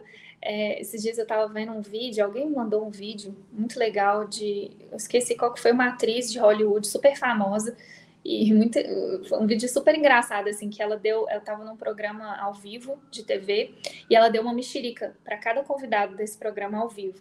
E aí ela foi falando e tal, não sei o quê, e foi pedindo pro pessoal abrir a mexerica. É, se alguém souber quem que é, me conta, porque eu esqueci. Né? Mas é uma artista, uma atriz bem famosa, assim, de Hollywood. Aí ela foi pedindo para as pessoas des descascarem a mexerica, todo mundo foi seguindo o que ela estava falando.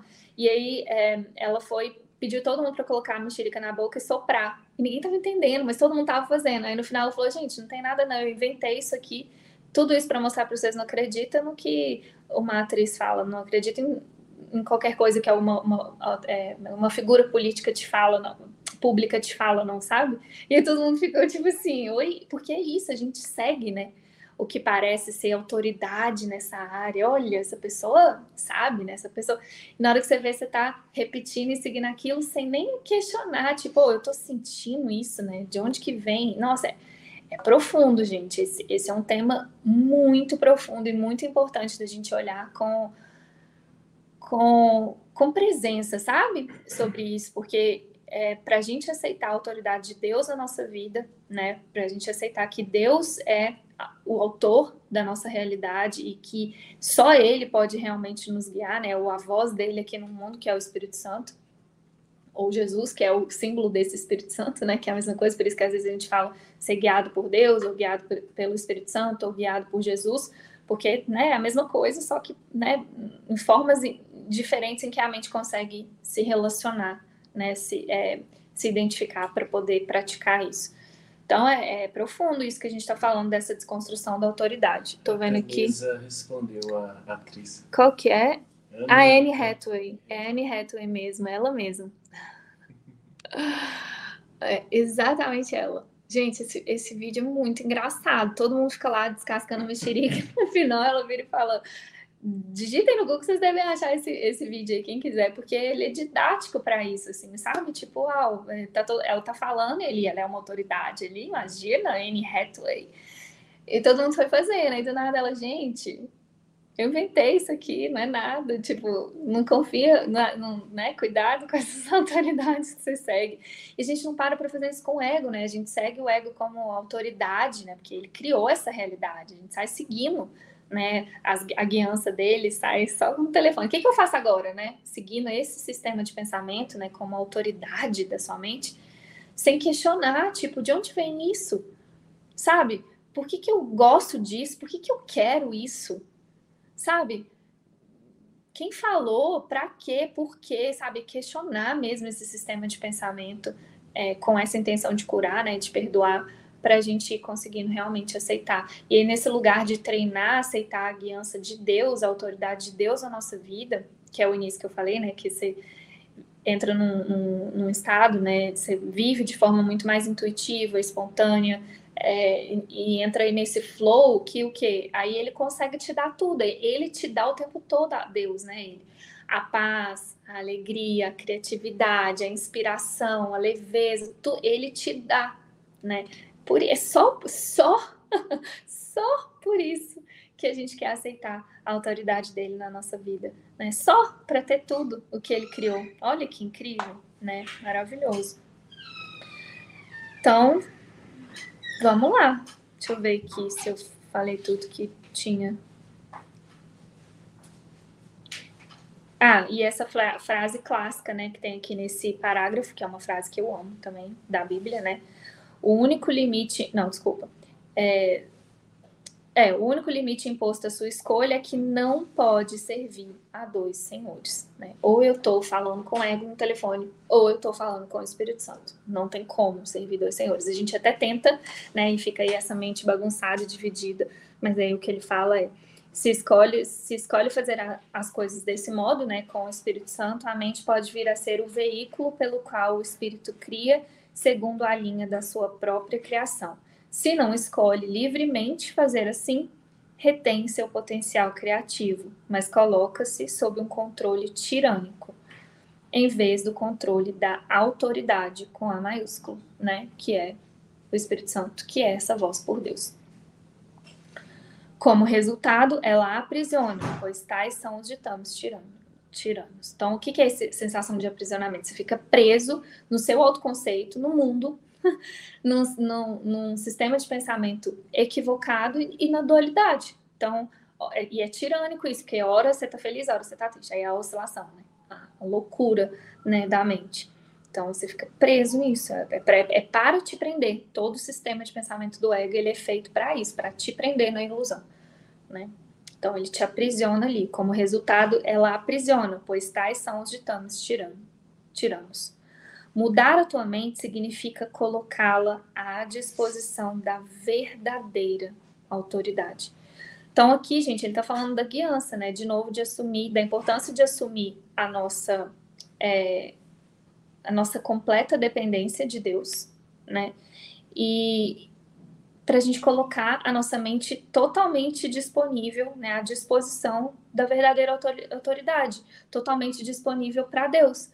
É Deus, de novo, aonde você quer que eu vá, o que você quer que eu faça, o que você quer que eu fale, com quem, né? Colocar a mente disponível para Deus, para o Espírito. Beleza? Então vamos aí, sexto e último parágrafo. O milagre é um sinal de que a mente escolheu ser guiada por mim a serviço de Cristo. Então, se eu faço essa escolha de deixar que a minha mente seja uma ferramenta, seja útil para o espírito, eu vou experimentar o milagre. Então, o milagre ele é um sinal. Ele, eu, por isso que eu falo aqui nesse lugar que é, o curso de milagres aqui é matemática exata. É, se eu estou experimentando milagres, é porque eu estou colocando a minha mente a serviço do espírito. Se eu não estou, é porque eu não, eu, não, se eu não estou experimentando, é porque eu não estou colocando a minha mente a serviço do espírito. Ou seja, estou agarradinho no telefone ali com o ego. Então, o milagre é um sinal de que a mente escolheu ser guiada por mim, a serviço de Cristo. A abundância de Cristo é o resultado da escolha de segui-lo. Eu vou experimentar essa abundância de Cristo, eu vou experimentar esse estado da mente onde tudo é, é se, se eu escolho seguir. Todas as raízes superficiais têm que ser arrancadas pois não são suficientemente profundas para sustentar-te. Pausa aí para a gente conversar um pouquinho, porque essa parte aqui é muito importante e nos interessa, porque aqui ela está falando, so, aqui ele está falando sobre é, o nosso treino do perdão. Todas as raízes superficiais têm que ser arrancadas, pois não são suficientemente profundas para sustentar-te. Lembra lá no desenvolvimento da confiança, em que Jesus fala com a gente é, que a gente está né, num processo, nosso caminho espiritual é esse processo de desenvolver a nossa confiança no Espírito, né, nessa, nessa guiança do Espírito, em sermos guiados né, pelo Espírito. É, e ele fala que são seis estágios, né, que a gente vai passar aí do desenvolvimento da confiança. Quatro desses seis são percebidos como dolorosos ou desafiadores, né? Então, ele avisa isso. E esses quatro são o quê? Quando essas raízes estão sendo arrancadas. Essas, o que que são isso, né? Essas raízes superficiais. Gente, é o que eu estava falando lá do conceito de família, o conceito de casamento, o conceito de namoro, o conceito de amigo. To, todo, isso tudo é raiz que te prende no mundo, te prende num autoconceito, te prende numa visão limitada de você mesmo, do outro e do mundo. Isso são essas raízes superficiais. Tudo que te prende no nível da percepção. Né? São essas crenças e valores que reforçam esse autoconceito distorcido de quem você é tudo isso é raiz superficial. E à medida que você vai se aprofundando nesse caminho espiritual, você vai começando a questionar todas elas. Ou seja, você vai ser convidado mesmo a arrancar essas raízes superficiais. É questionar de verdade o que, que eu estou valorizando, o que, que eu estou escolhendo, né? E deixar mesmo o Espírito Santo te guiar para você arrancar essas raízes, né? Do tipo, não, eu não quero mais reforçar essas ideias eu não, não, quero mais reforçar essa ilusão, não é isso que eu quero. Aí o ego fala, é sim, olha, você pode ter isso, ele vai vir, embala, te dar vários presentes embaladinhos, só que aí você vai treinando, vai ficando cada vez mais treinando e falando, não, o que eu realmente quero é a verdade, né? Eu, eu quero arrancar essa raiz superficial. Então, é todo esse processo de purificação da mente, né? De é, valores, crenças distorcidas e que reforçam a ilusão e reforçam a percepção. Então, sempre estão, tá tudo ali no nível da percepção. Em todas as áreas, gente, ó, tem, nossa, são muitas raízes que elas não têm, é o que ele falou, não, tem, não são suficientemente profundas para te sustentar. A gente cria todo um, um, um autoconceito em cima dessas raízes, né? Tipo assim, ah, agora eu vou ser empreendedor. Ok, você pode ficar aí alguns anos sendo empreendedor, mas mesmo isso, você pode ser um empreendedor de sucesso ou um empreendedor fracassado. Essa ideia de ser um empreendedor, um exemplo, tá? É, ela não é suficientemente profunda para te sustentar. Em algum momento isso vai ser desconstruído. Todos os autoconceitos no mundo vão ser desconstruídos. Toda ilusão vai ser desfeita, né? Então a gente aceitar isso e por isso que ele fala com a gente dessa forma tão clara, direta e, e, e amorosa. Ó. É isso que vai acontecer. Por quê? Porque é uma raiz superficial, não é verdade. Isso não tem é, substância para te sustentar. Não adianta você querer criar uma vida em cima disso. não tem vida em cima disso, entende? A gente vai, vai escolhendo, né? Essas, vai plantando essas raízes superficiais aí e, e alimentando coisas que só vão trazer mesmo é, sofrimento. Mas na hora que a gente está ali plantando, a gente não está vendo, né? É tá falando, olha que legal, os empreendedores, você criar uma empresa, uau, vai lá. Nananana. Qualquer coisa no nível da percepção, qualquer coisa no nível da percepção é uma raiz superficial. Não adianta a gente querer colocar a nossa segurança em nada disso. Mesmo, a minha segurança está em Deus, essa é uma lição e não é por acaso. É, é uma das lições que Jesus usa para arrancar da nossa mente é, essas raízes profundas. Ela vai, né, vai te convidar mesmo a treinar isso. Opa, onde eu estou colocando a minha segurança? Né? O que, que eu estou pensando que eu estou construindo aqui no mundo? O que, que eu estou realmente querendo aqui no mundo? Né? E tudo isso são essas raízes superficiais. E, gente, não tem outro jeito mesmo. É, é desconstruir, é arrancar. A gente fica, não, deixa aqui, eu vou só podar. Tem uns que a gente fica só podando. Aqui eu vou dar uma podadinha. Então, essa aqui eu vou plantar nesse lugar diferente. Então, vou plantar uma, uma diferente. Ó, essa aqui tá meio feia mesmo, concordo, pode arrancar, mas vou plantar uma nova dessa aqui, sabe? Do lado aqui. Não vou nem plantar nesse lugar, tá, Jesus? Esse aqui não. Essa, essa aqui realmente não tá legal, vou arrancar. Mas essa aqui eu vou plantar aqui, essa mesma espécie aqui, do ladinho. Gente, esse é o movimento o tempo todo de Jesus te convidando. E aí tem um ponto muito importante. André, tá aí, não? Que ela falou que tinha uma pergunta. Vamos ver se ela vai trazer. Porque é, tinha uma pergunta de guiança que cabe bem aqui. Porque, assim, né, a guiança, gente, ela é para arrancar as raízes. A gente acha que a guiança é para plantar uma plantinha melhor no mundo. Ah, vamos, vamos plantar plantinhas no mundo. Olha que legal, vamos florir o mundo. Não, a guiança, ela tá te, ela tá te, ela é para arrancar as raízes. Ela é para desconstruir, ela é para desfazer, ela não é para fazer melhor ela é para desfazer. Então tem todo, tem, esse, o tempo todo tem esse movimento na nossa mente, né? O Espírito Santo te guiando para arrancar as raízes e questionar todos os valores que você guarda, né? Que não são você. E o ego te convidando a plantar, a podar, a esconder. Esconde essa aqui, não deixa ele ver, não. Deixa aqui quietinho, entendeu? Esse é, esse é o movimento que tem na nossa mente. Mas é o que ele está falando com a gente: é todas as raízes superficiais têm que ser arrancadas pois não são suficientemente profundas para sustentar-te. Vamos seguir aí um pouquinho, porque tem mais. A ilusão de que raízes superficiais podem ser aprofundadas. Ai, nossa, agora ele vai pegar, vamos embora. a ilusão de que raízes superficiais podem ser aprofundadas e assim te servir de apoio é uma das distorções em que se baseia o reverso da regra de ouro.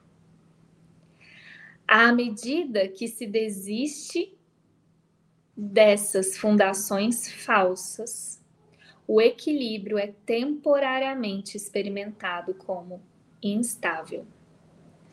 Contudo, nada é menos estável do que uma orientação invertida de cabeça para baixo. E nada que a mantenha invertida pode conduzir a uma estabilidade crescente. Não, vamos lá. Agora ele pegou, porque aqui, nossa, ele está falando de um joguinho, né, que, que o ego faz, de tentar dar realidade para a ilusão. Né? Em outras palavras, é isso que ele está falando aqui. Eu tô, tô sentindo aqui para ver se vem algum exemplo para ajudar a gente a alcançar mesmo isso aqui que ele está trazendo, porque é profundo.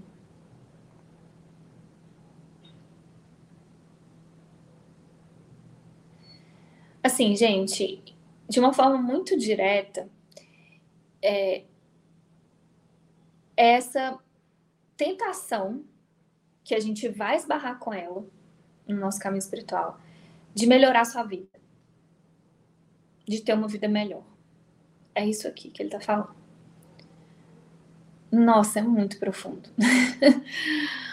Porque ó, a ilusão de que raízes superficiais podem ser aprofundadas e assim te servir de apoio é uma das distorções. É, é muito distorcido mesmo esse lugar. É... A André chegou. Peraí. Então, assim, vou tô só vendo se vem alguma coisa, se a gente usa esse. Peraí.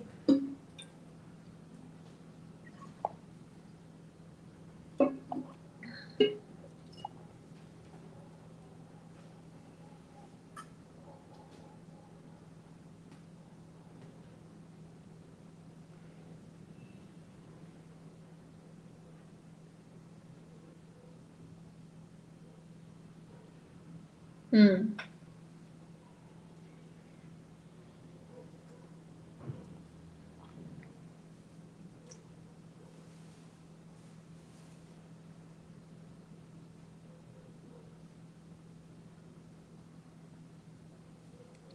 É, chega uma, uma fase mesmo da, dessa jornada espiritual que a gente começa a observar uns pensamentos assim, ah, sua vida já tá tão boa, você já avançou tanto, e aí o ego até usa para comparar, né? Olha, você já tá tão melhor do que os outros, você já sabe tanto mais nesse caminho aí, fica aí, né? Tipo, pega uma ilusão aí, qualquer uma, pega qualquer uma aí, cuida dela, sabe? Tipo, ainda dando realidade na ilusão, né? Mas cuida dela, para você é como tipo esse convite, né, de tipo, põe sua confiança ali, sabe? Tipo, faz isso. É, nossa, tá passando um filme aqui de quantas testemunhas eu assisti disso já. Que obviamente estavam refletindo isso na minha mente, né? Que eu fiz todo esse treino de olhar, de às vezes assistir o que parecia ser alguém escolhendo ficar confortável no mundo, escolhendo parar, por exemplo, a gente estava indo profundo, profundo, profundo, e eu, eu via pessoa escolhendo parar ali às vezes, para viver um relacionamento ou para viver uma carreira. Nossa, e eu e aquilo me, nossa, porque mexia comigo porque eu sabia que era um reflexo dessas ideias na minha mente, assim. E aí fazendo a prática do perdão verdadeiro, eu via o quanto isso era tentador, assim. Porque é isso, pá, já tá, já tá mais, já tá confortável, já tá oscilando meio, eu não sei explicar, é, é profundo isso mesmo, assim, ó é como se o ego te vendesse a ilusão e fala, ó, oh, para aí, tá bom, sabe? Cuida aí dessa raiz, é, coloca sua confiança aí, sua segurança aí. É... Nossa.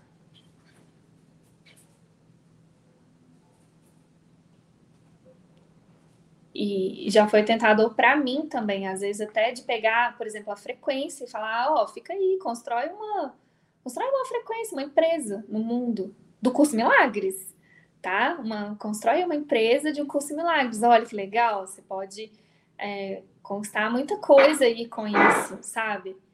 É, ou até o livro, né? Entregar a ideia do livro, entregar a ideia de frequência, entregar a ideia de Paulinha, de casamento, de, de dinheiro, de não sei, assim, muitos símbolos, sabe? Que o ego vai usando para tentar te parar mesmo. Tipo, ó, põe a sua confiança aqui nessa nesse negócio. Põe aqui, tá aqui. Ó, você buscou tanto, agora tá aqui, é isso. Isso vai te fazer feliz, isso vai ter, vai te dar uma base sólida, mas ainda na forma ali. É diferente de, por exemplo, parece que a frequência ainda existe, parece que é, ainda tem o meu casamento, mas não é desse lugar, entendeu? Eu vi que na mente isso foi ultrapassado. É tipo assim, ok, se é a ferramenta mais útil agora no momento que para mim, para cura da minha mente mas eu não, eu, não coloquei minha confiança nisso, a minha segurança não está nisso, a minha segurança está em Deus. Entende? É, é, nisso, tipo, isso, isso até isso, só por mais é, é, nobre que pareça e lindo aos olhos do mundo, é, até a frequência é uma raiz, tipo, olhando de uma forma especial, a frequência do amor é uma raiz superficial. E arrancar essa raiz também não significa necessariamente, como eu falei, tá, como a gente estava falando um pouquinho antes, né, da questão da família. Né? Arrancar a raiz não significa necessariamente não é, utilizar aquilo como ferramenta, significa necessariamente saber que é só uma ferramenta, mas não colocar a sua segurança naquilo, a sua confiança nisso, entendeu? Que é muito treino, a gente precisa de muito treino, porque é muito fácil você escorregar na hora que você vê, você já está acreditando que aquilo é real, que, que, que, que já perdeu a consciência em, em alguns momentos, até na frequência eu já perdi Tipo, ó, oh, isso aqui é só uma ferramenta para curar minha mente. De achar que era alguma coisa real, entende? Não sei, acho que é, talvez tenha ficado, né? Espero que tenha ajudado aí a clarear um pouquinho, mas é porque é sutil. É, é, essa aqui é uma, como é, Jesus usa a palavra, como é que é? É uma distorção. É uma distorção muito sutil. O ego pega e fala, ai, minimiza mesmo o sofrimento, ainda não é a paz perfeita, ainda não é o amor perfeito que você está experimentando, ainda não é, é, luz, né? Não é amor total, mas ele fala, ele pega isso para distorcer e, e, pega uma coisinha para distorcer e fala, para aqui, sabe? Tipo assim, já tá bom, já sua vida já tá muito boa, já, tipo, sabe? tipo, cuida dessa raiz aí, que ela, ela essa, essa raiz pode é, essa raiz que é no mundo, né, na percepção ainda, pode é, te fazer feliz, pode te salvar, e a verdade é que não.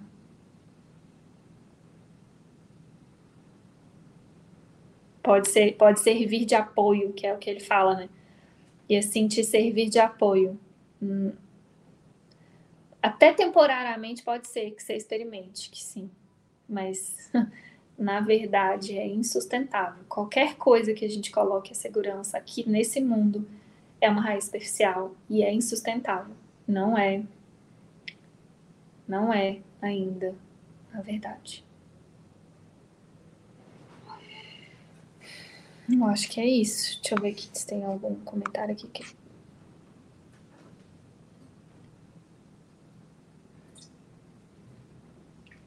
tipo essa parte de transformar essas pedras em pães? Não sei se eu entendi, Amanda.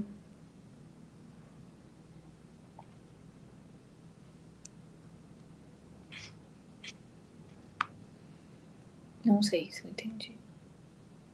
Mas eu não tô sentindo de aprofundar nisso, não. Acho que a gente pode colocar a Andréia. E a Andréia tem uma pergunta que ela fez hoje.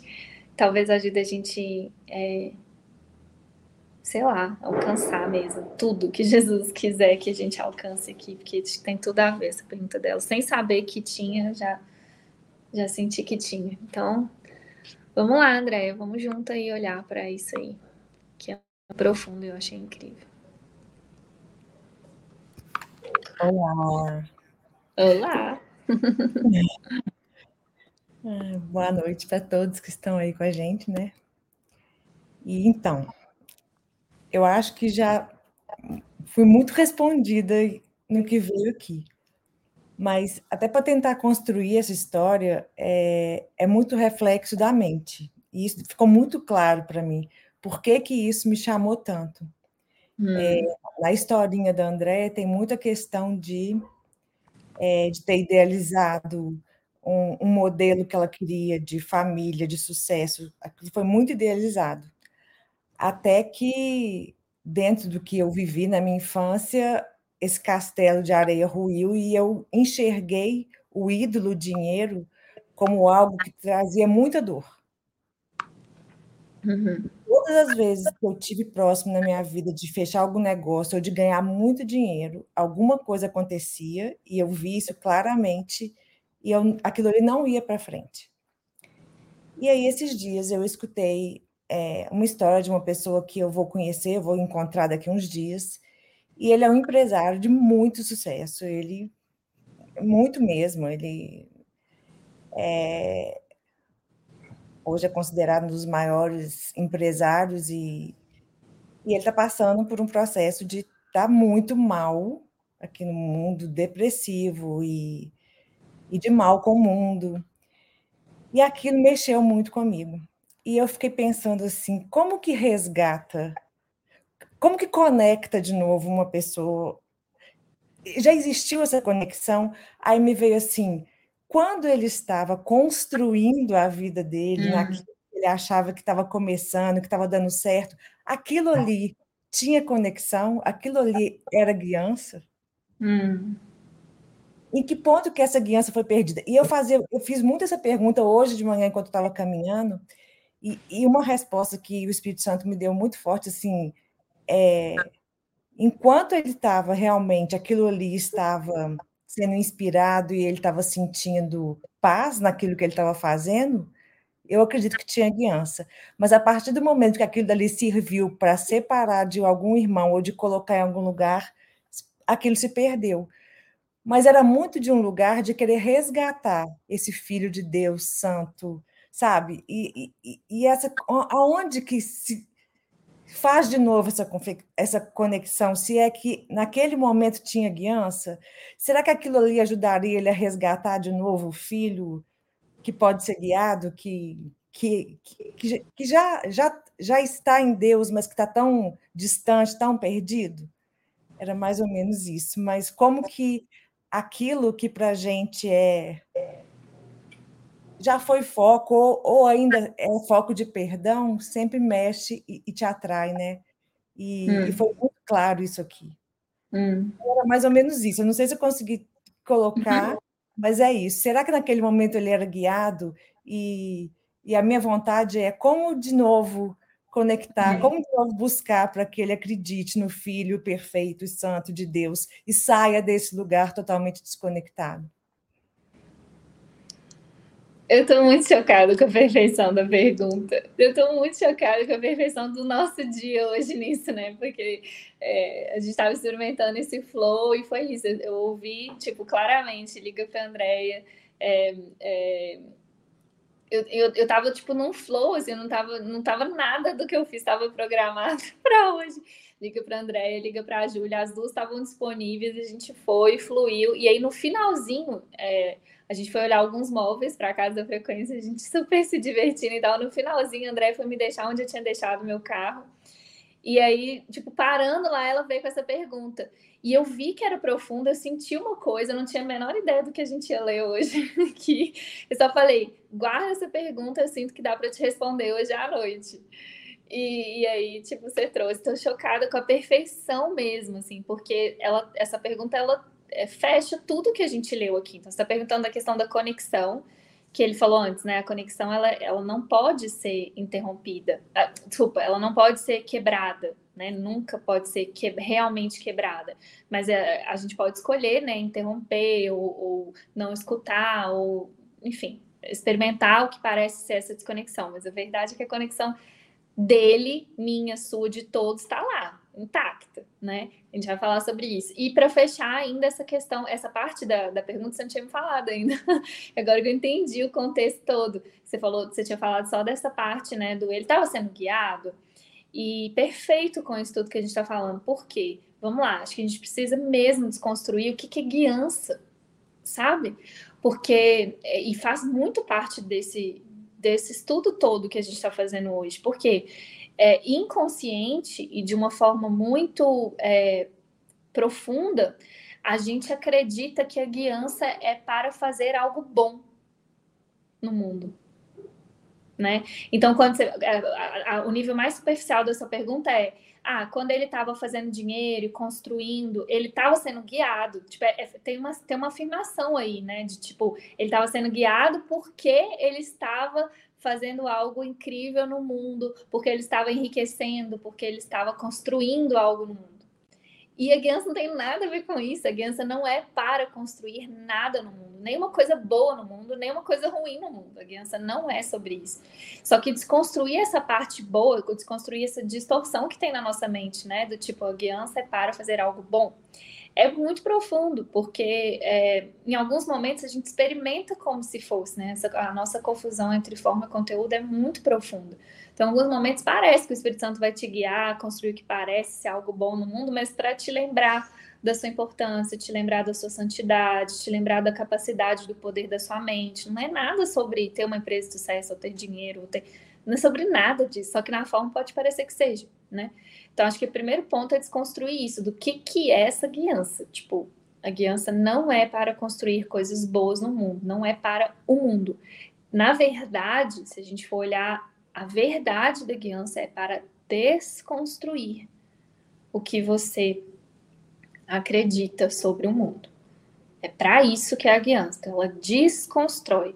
Então, por exemplo, nesse, olhando é, assim, com essa profundidade, a gente pode dizer que, inclusive, ele ser falido, ele pode estar sendo guiado a desconstruir esse autoconceito que ele construiu. Olha só como é invertido. Você está entendendo? Aí, beleza, nessa perspectiva mais superficial. Se a gente vai aprofundando ainda mais, tem ainda, nossa, muito, muitos presentes de Jesus aqui para a gente compreender. Por quê? É, a guiança é para essa desconstrução. Vamos lá, por que, que a gente precisa dessa desconstrução? Porque a gente, na autoridade lá, bom que esse texto é completo, ele trouxe tudo que a gente precisava para aprofundar nessa, nessa, nessa resposta, nessa pergunta. Porque é, a gente, né, nessa, nesse, nessa nesse equívoco aí da autoridade, achou que construiu um indivíduo, né, esse autoconceito, é, cheio aí de vontades e sonhos e tal. E esse serzinho que a gente acha que criou, essa realidadezinha, né, limitada, ele, ela, ela, ela tenta tomar o lugar de Deus. Então eu preciso desconstruir tudo que me prende, que, que me prende a esse serzinho, que me faz identificar com esse serzinho. Então, a guiança é para isso, é para você voltar para o seu estado natural de alegria, de paz, de leveza, de amor, que não tem nada a ver com, com esse serzinho, né? É, tem a ver com o nosso serzão, o ser que Deus criou. Então, a guiança é sempre para você se desidentificar com esse serzinho e se identificar com o ser santo e perfeito, amoroso que Deus criou. A guiança é sempre para isso, por isso que é para sentir paz, né? Porque a paz está aqui, você se identificar com isso aqui. Então, respondendo a sua pergunta agora, nesse nível mais profundo e recebendo esses presentes, né? O que, que significa ser guiado? O quanto, independentemente do que parece estar acontecendo com o meu personagem ou com outros personagens no mundo, eu estou em paz. Porque aí entra coisas muito profundas também do curso, que é o roteiro está escrito, o que o seu bonequinho tem que viver já está escrito, ele vai viver, não é sobre isso que você tem controle. É né, essa é distorção do ego, fala, parece que eu vou ser guiado para mudar o que esse bonequinho tem que fazer. Olha, se eu for guiado pelo Espírito Santo, eu vou ter só sucesso, eu vou ter só dinheiro, eu vou ter só relacionamento. E a gente fica nesse conflito enorme achando que é para isso, a guiança para evitar o ruim e para ter o bom. Só que não. Tipo, a guiança é para você experimentar a paz independentemente do que pareça ou tenha e vai acontecer com o seu personagemzinho, com esse bonequinho na forma. Porque se eu tô desidentificado com esse serzinho, eu sei que eu não sou eu. Então, respondendo essa pergunta, o que pode restaurar a conexão dele, ou essa sensação de ser guiado, é só isso, é essa desidentificação com esse serzinho. Então, se você está sentindo que ele não está experimentando paz, alegria, né? Se ele está experimentando depressão, tristeza, é porque ele está muito identificado com esse personagem que, sei lá, tá, em alguma. Tá, ele tá. Ó, e esse. Olha que, que lindo, gente. Quantos presentes tem nisso aqui? Porque a identificação com esse é tão insano que se a gente olha mesmo assim, com essa disposição de ver a verdade, a gente vê. É tão insano, mas tão insano que essa identificação com o personagem, o ego ele atrela a nossa paz e a felicidade com o que parece acontecer com esse personagemzinho. Então, exemplo, se é, o personagemzinho ele tem dinheiro, sucesso e uma vida perfeita, a pessoa é feliz. E se ele não tem dinheiro, sucesso, se ele fracassou, se ele faliu, sei lá, ele, a pessoa não, a, a, ele pode não experimentar a felicidade. Só que não tem nada a ver com isso. É tipo assim, ó, tem, é tanto um estado de consciência que, independente se ele tá com sucesso, com dinheiro, com casado, não sei o que, ele pode experimentar esse vazio. E ele pode estar falido, quebrado e, e, sei lá, sozinho, abandonado. Que se ele escolher essa conexão é, com esse ser, com, com, a verdade, né, do que a gente é, na, nada na forma pode impedir ele de experimentar esse amor, a totalidade do amor de Deus. E o contrário também. Entende como a guiança realmente não tem nada a ver com a forma? Ela é aqui, né? E é, vem tem a ver com isso. Então, é, e aí, acho que também tem uma pergunta por trás né, dessa que você fez, que é como que a gente faz para se ajudar quando a gente está identificado com esse serzinho e está sentindo que não está ouvindo guiança, ou ajudar alguém que a gente está percebendo que, sei lá, está desconectado, identificado. É sempre você se conectar com, com o ser. Porque você é a verdadeira empatia que o curso ensina. Você, nesse estado de presença, amor, é, alegria, você vai ser esse lembrete que vai chamar ele. Ele vai lembrar do telefone dele, pode estar lá, ó. É, me chama empoeirado, escondido, não sabe nem onde está mais o telefone que chama lá para o Espírito Santo. Mas você, ele vai falar: Eu tenho um desse aí. Eu, ó, eu tenho esse telefone aí. Esse é o nosso papel, como por isso que ele, por isso que Jesus fala, né, dos, dos professores de Deus ou trabalhadores em milagres é esse, é a gente manter o nosso telefonezinho ó, conectado o tempo inteiro, porque só de fazer isso, não precisa fazer mais nada, só de fazer isso você vai lembrar o outro que ele tem o mesmo telefone. Essa é a única coisa que a gente pode realmente fazer para ajudar alguém no mundo. É isso, e brilhou tanto porque é uma cura minha, é uma coisa que eu olho muito porque sempre eu, eu precisei desconstruir isso, de ver que não era que o que que primeiro eu achava que ter muito dinheiro ia gerar infelicidade, porque eu tinha idealizado, né, quando criança, um, um modelo de família que eu achava perfeito e que de repente aconteceu tudo de ruim naquela família e aí veio aquela crença toda, né, de que dinheiro traz infelicidade, que dinheiro. Então assim, eu sempre tive um um ídolo e um medo profundo do dinheiro, mas era uma coisa muito clara para mim.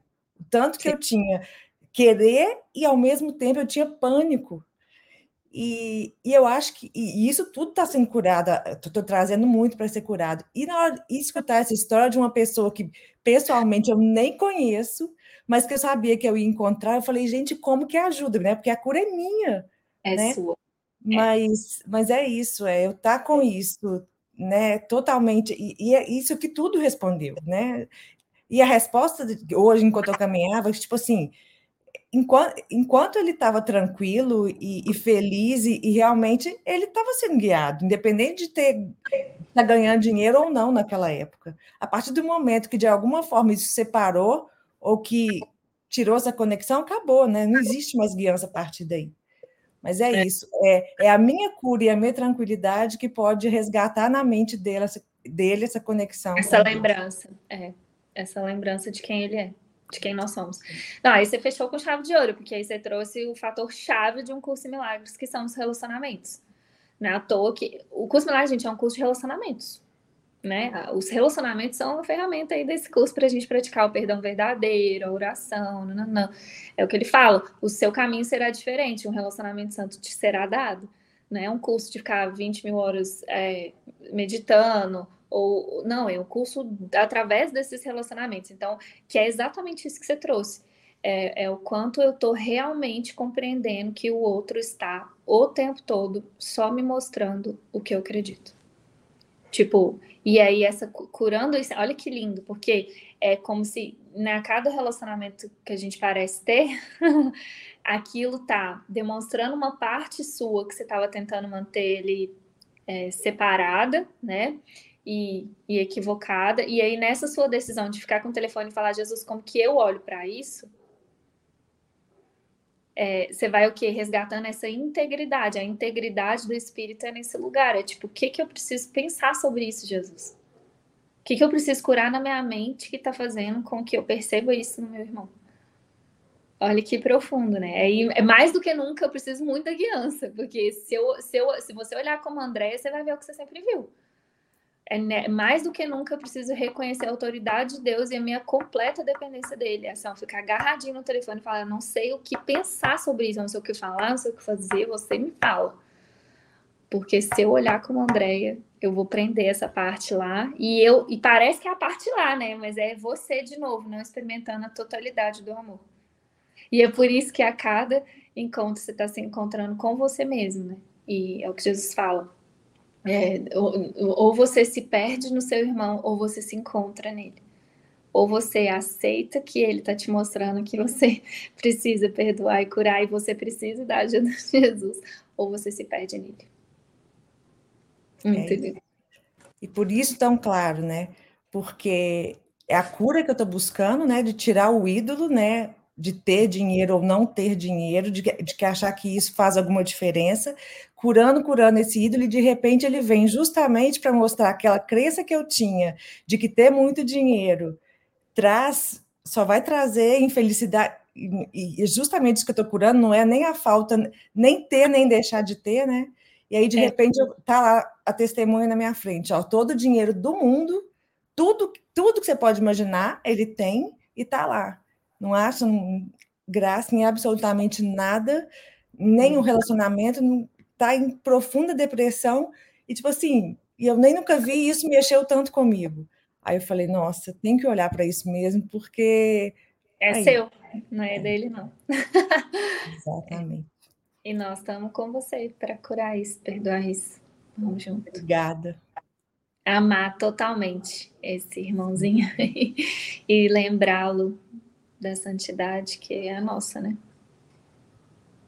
Tamo junto. Obrigada, obrigada, obrigada. Meu... Muito bom. Muito bom. É, eu tô sentindo de responder essa pergunta da Tanisa, é, que eu vi que ela trouxe aí pra gente. Põe aí pra mim, por favor. Vamos lá, Tanisa, adoro eu sei que é polêmica quando a gente fala, né, do, do curso Milagre sobre, né, não, da questão da autoridade, né, que a gente estava falando. Então, a pergunta dela é: conheço pessoas que cocriam, entre aspas, coisas relacionadas, coisas, relacionamentos, dinheiro, e se julgam felizes e vencedoras, entre aspas. Onde entra a questão de que o roteiro já está escrito? Maravilhoso! Adoro essa pergunta. Tá, vamos lá. É, tem algumas desconstruções aí, né, na sua pergunta. E maravilhoso, porque você mesmo já desconstruiu, estão muito juntos, né? Tanto que você colocou o cocriam, entre aspas, e o vencedores, entre aspas. Então tem um convite mesmo da gente parar para pensar, né? O que, que é cocriar? Aqui no mundo a gente fala que cocriar é manifestar as coisas na matéria, né? Tipo, vou co-criar um carro, vou co-criar um relacionamento, vou co-criar uma casa, vou co-criar meu, o, meu, o meu quadro dos sonhos, ainda muito dentro da percepção, né? Isso não é cocriação. A cocriação que Jesus fala no curso de milagres é cocriar a realidade, é expandir o amor, é expandir a paz, é, é reconhecer essa autoridade de Deus e cocriar com Ele, dar como Ele dá, amar como Ele ama, né, experimentar esse amor e ser canal desse amor. Então tem essa desconstrução mesmo que, que a gente é, é, vai ser convidado a fazer na nossa mente, né, do que, que é essa cocriação. E à medida que você começa a desconstruir isso, é, você começa a olhar, porque assim, como a gente aprendeu que a cocriação ela tá na forma, essas coisas como relacionamentos, dinheiro, coisas, né, carro, coisas materiais, elas são importantes, porque é como se fosse uma no mundo isso é tão reforçado que é como se fosse assim é uma é um certificado do seu poder né do seu sucesso uma garantia aí do seu sucesso então tem muito apego aí tem muita tanto que é um, é um assunto que quem está muito dentro da lei da atração nossa experimenta muito desconforto quando começa a entrar em contato com a com a realidade disso né de que a nossa realidade não está na percepção isso que parece tão importante não, não é o que Jesus falava, né? O, seu, o, o meu reino não é desse mundo. A sua casa não é aqui. Então, tudo que parece muito importante aqui, tipo, são só armadilhas para te prender aqui. A sua realidade é, é o céu, né? Abstrato, é, é o amor perfeito, é luz, luz, muita luz. Né? Então essas coisas começam, esses assuntos começam a ficar menos importantes à medida que a gente vai realmente praticando isso, experimentando, né, o amor, a paz, a alegria, essas coisas vão sumindo. É, eu, como Paulinho, já contei muito isso, né, gente? Eu já eu adorava o segredo, lei da atração, era comigo mesmo, tinha um quadro sonhos, tudo isso. Né? Manifestei, co-criei tudo isso, e na forma parecia muito feliz. Por dentro, vazia, sozinha, muitas crises depressivas, né? Então, essa é a grande situação, porque na forma parecem símbolos muito felizes e legais. Se a gente for lá olhar na profundidade, olha com sinceridade, isso é felicidade, isso é paz, né? A felicidade perfeita que o curso ensina, ele fala, não pode, não tá em nenhuma forma, não pode estar. Tá. O amor perfeito não tá, porque senão Deus seria muito injusto, né? Se todo mundo tivesse que ir para a praia para ser verdadeiramente feliz, ou ter um carro, ou ter dinheiro, X dinheiro para ser verdadeiramente feliz. Não, gente, não. Então, tá vendo? Essa, toda essa desconstrução que começa a acontecer na nossa mente. É, e aí, inclusive, esse conceito de vencedor, né? O que, que é ser vencedor? O que, que é o poder? Né? Se eu tenho poder de manifestar, eu tenho, tenho dinheiro, então eu tenho poder. É o que a gente estava falando antes aqui, né? poder para o curso de milagres é o poder é, de ser o filho de Deus, né? E isso é muito poderoso.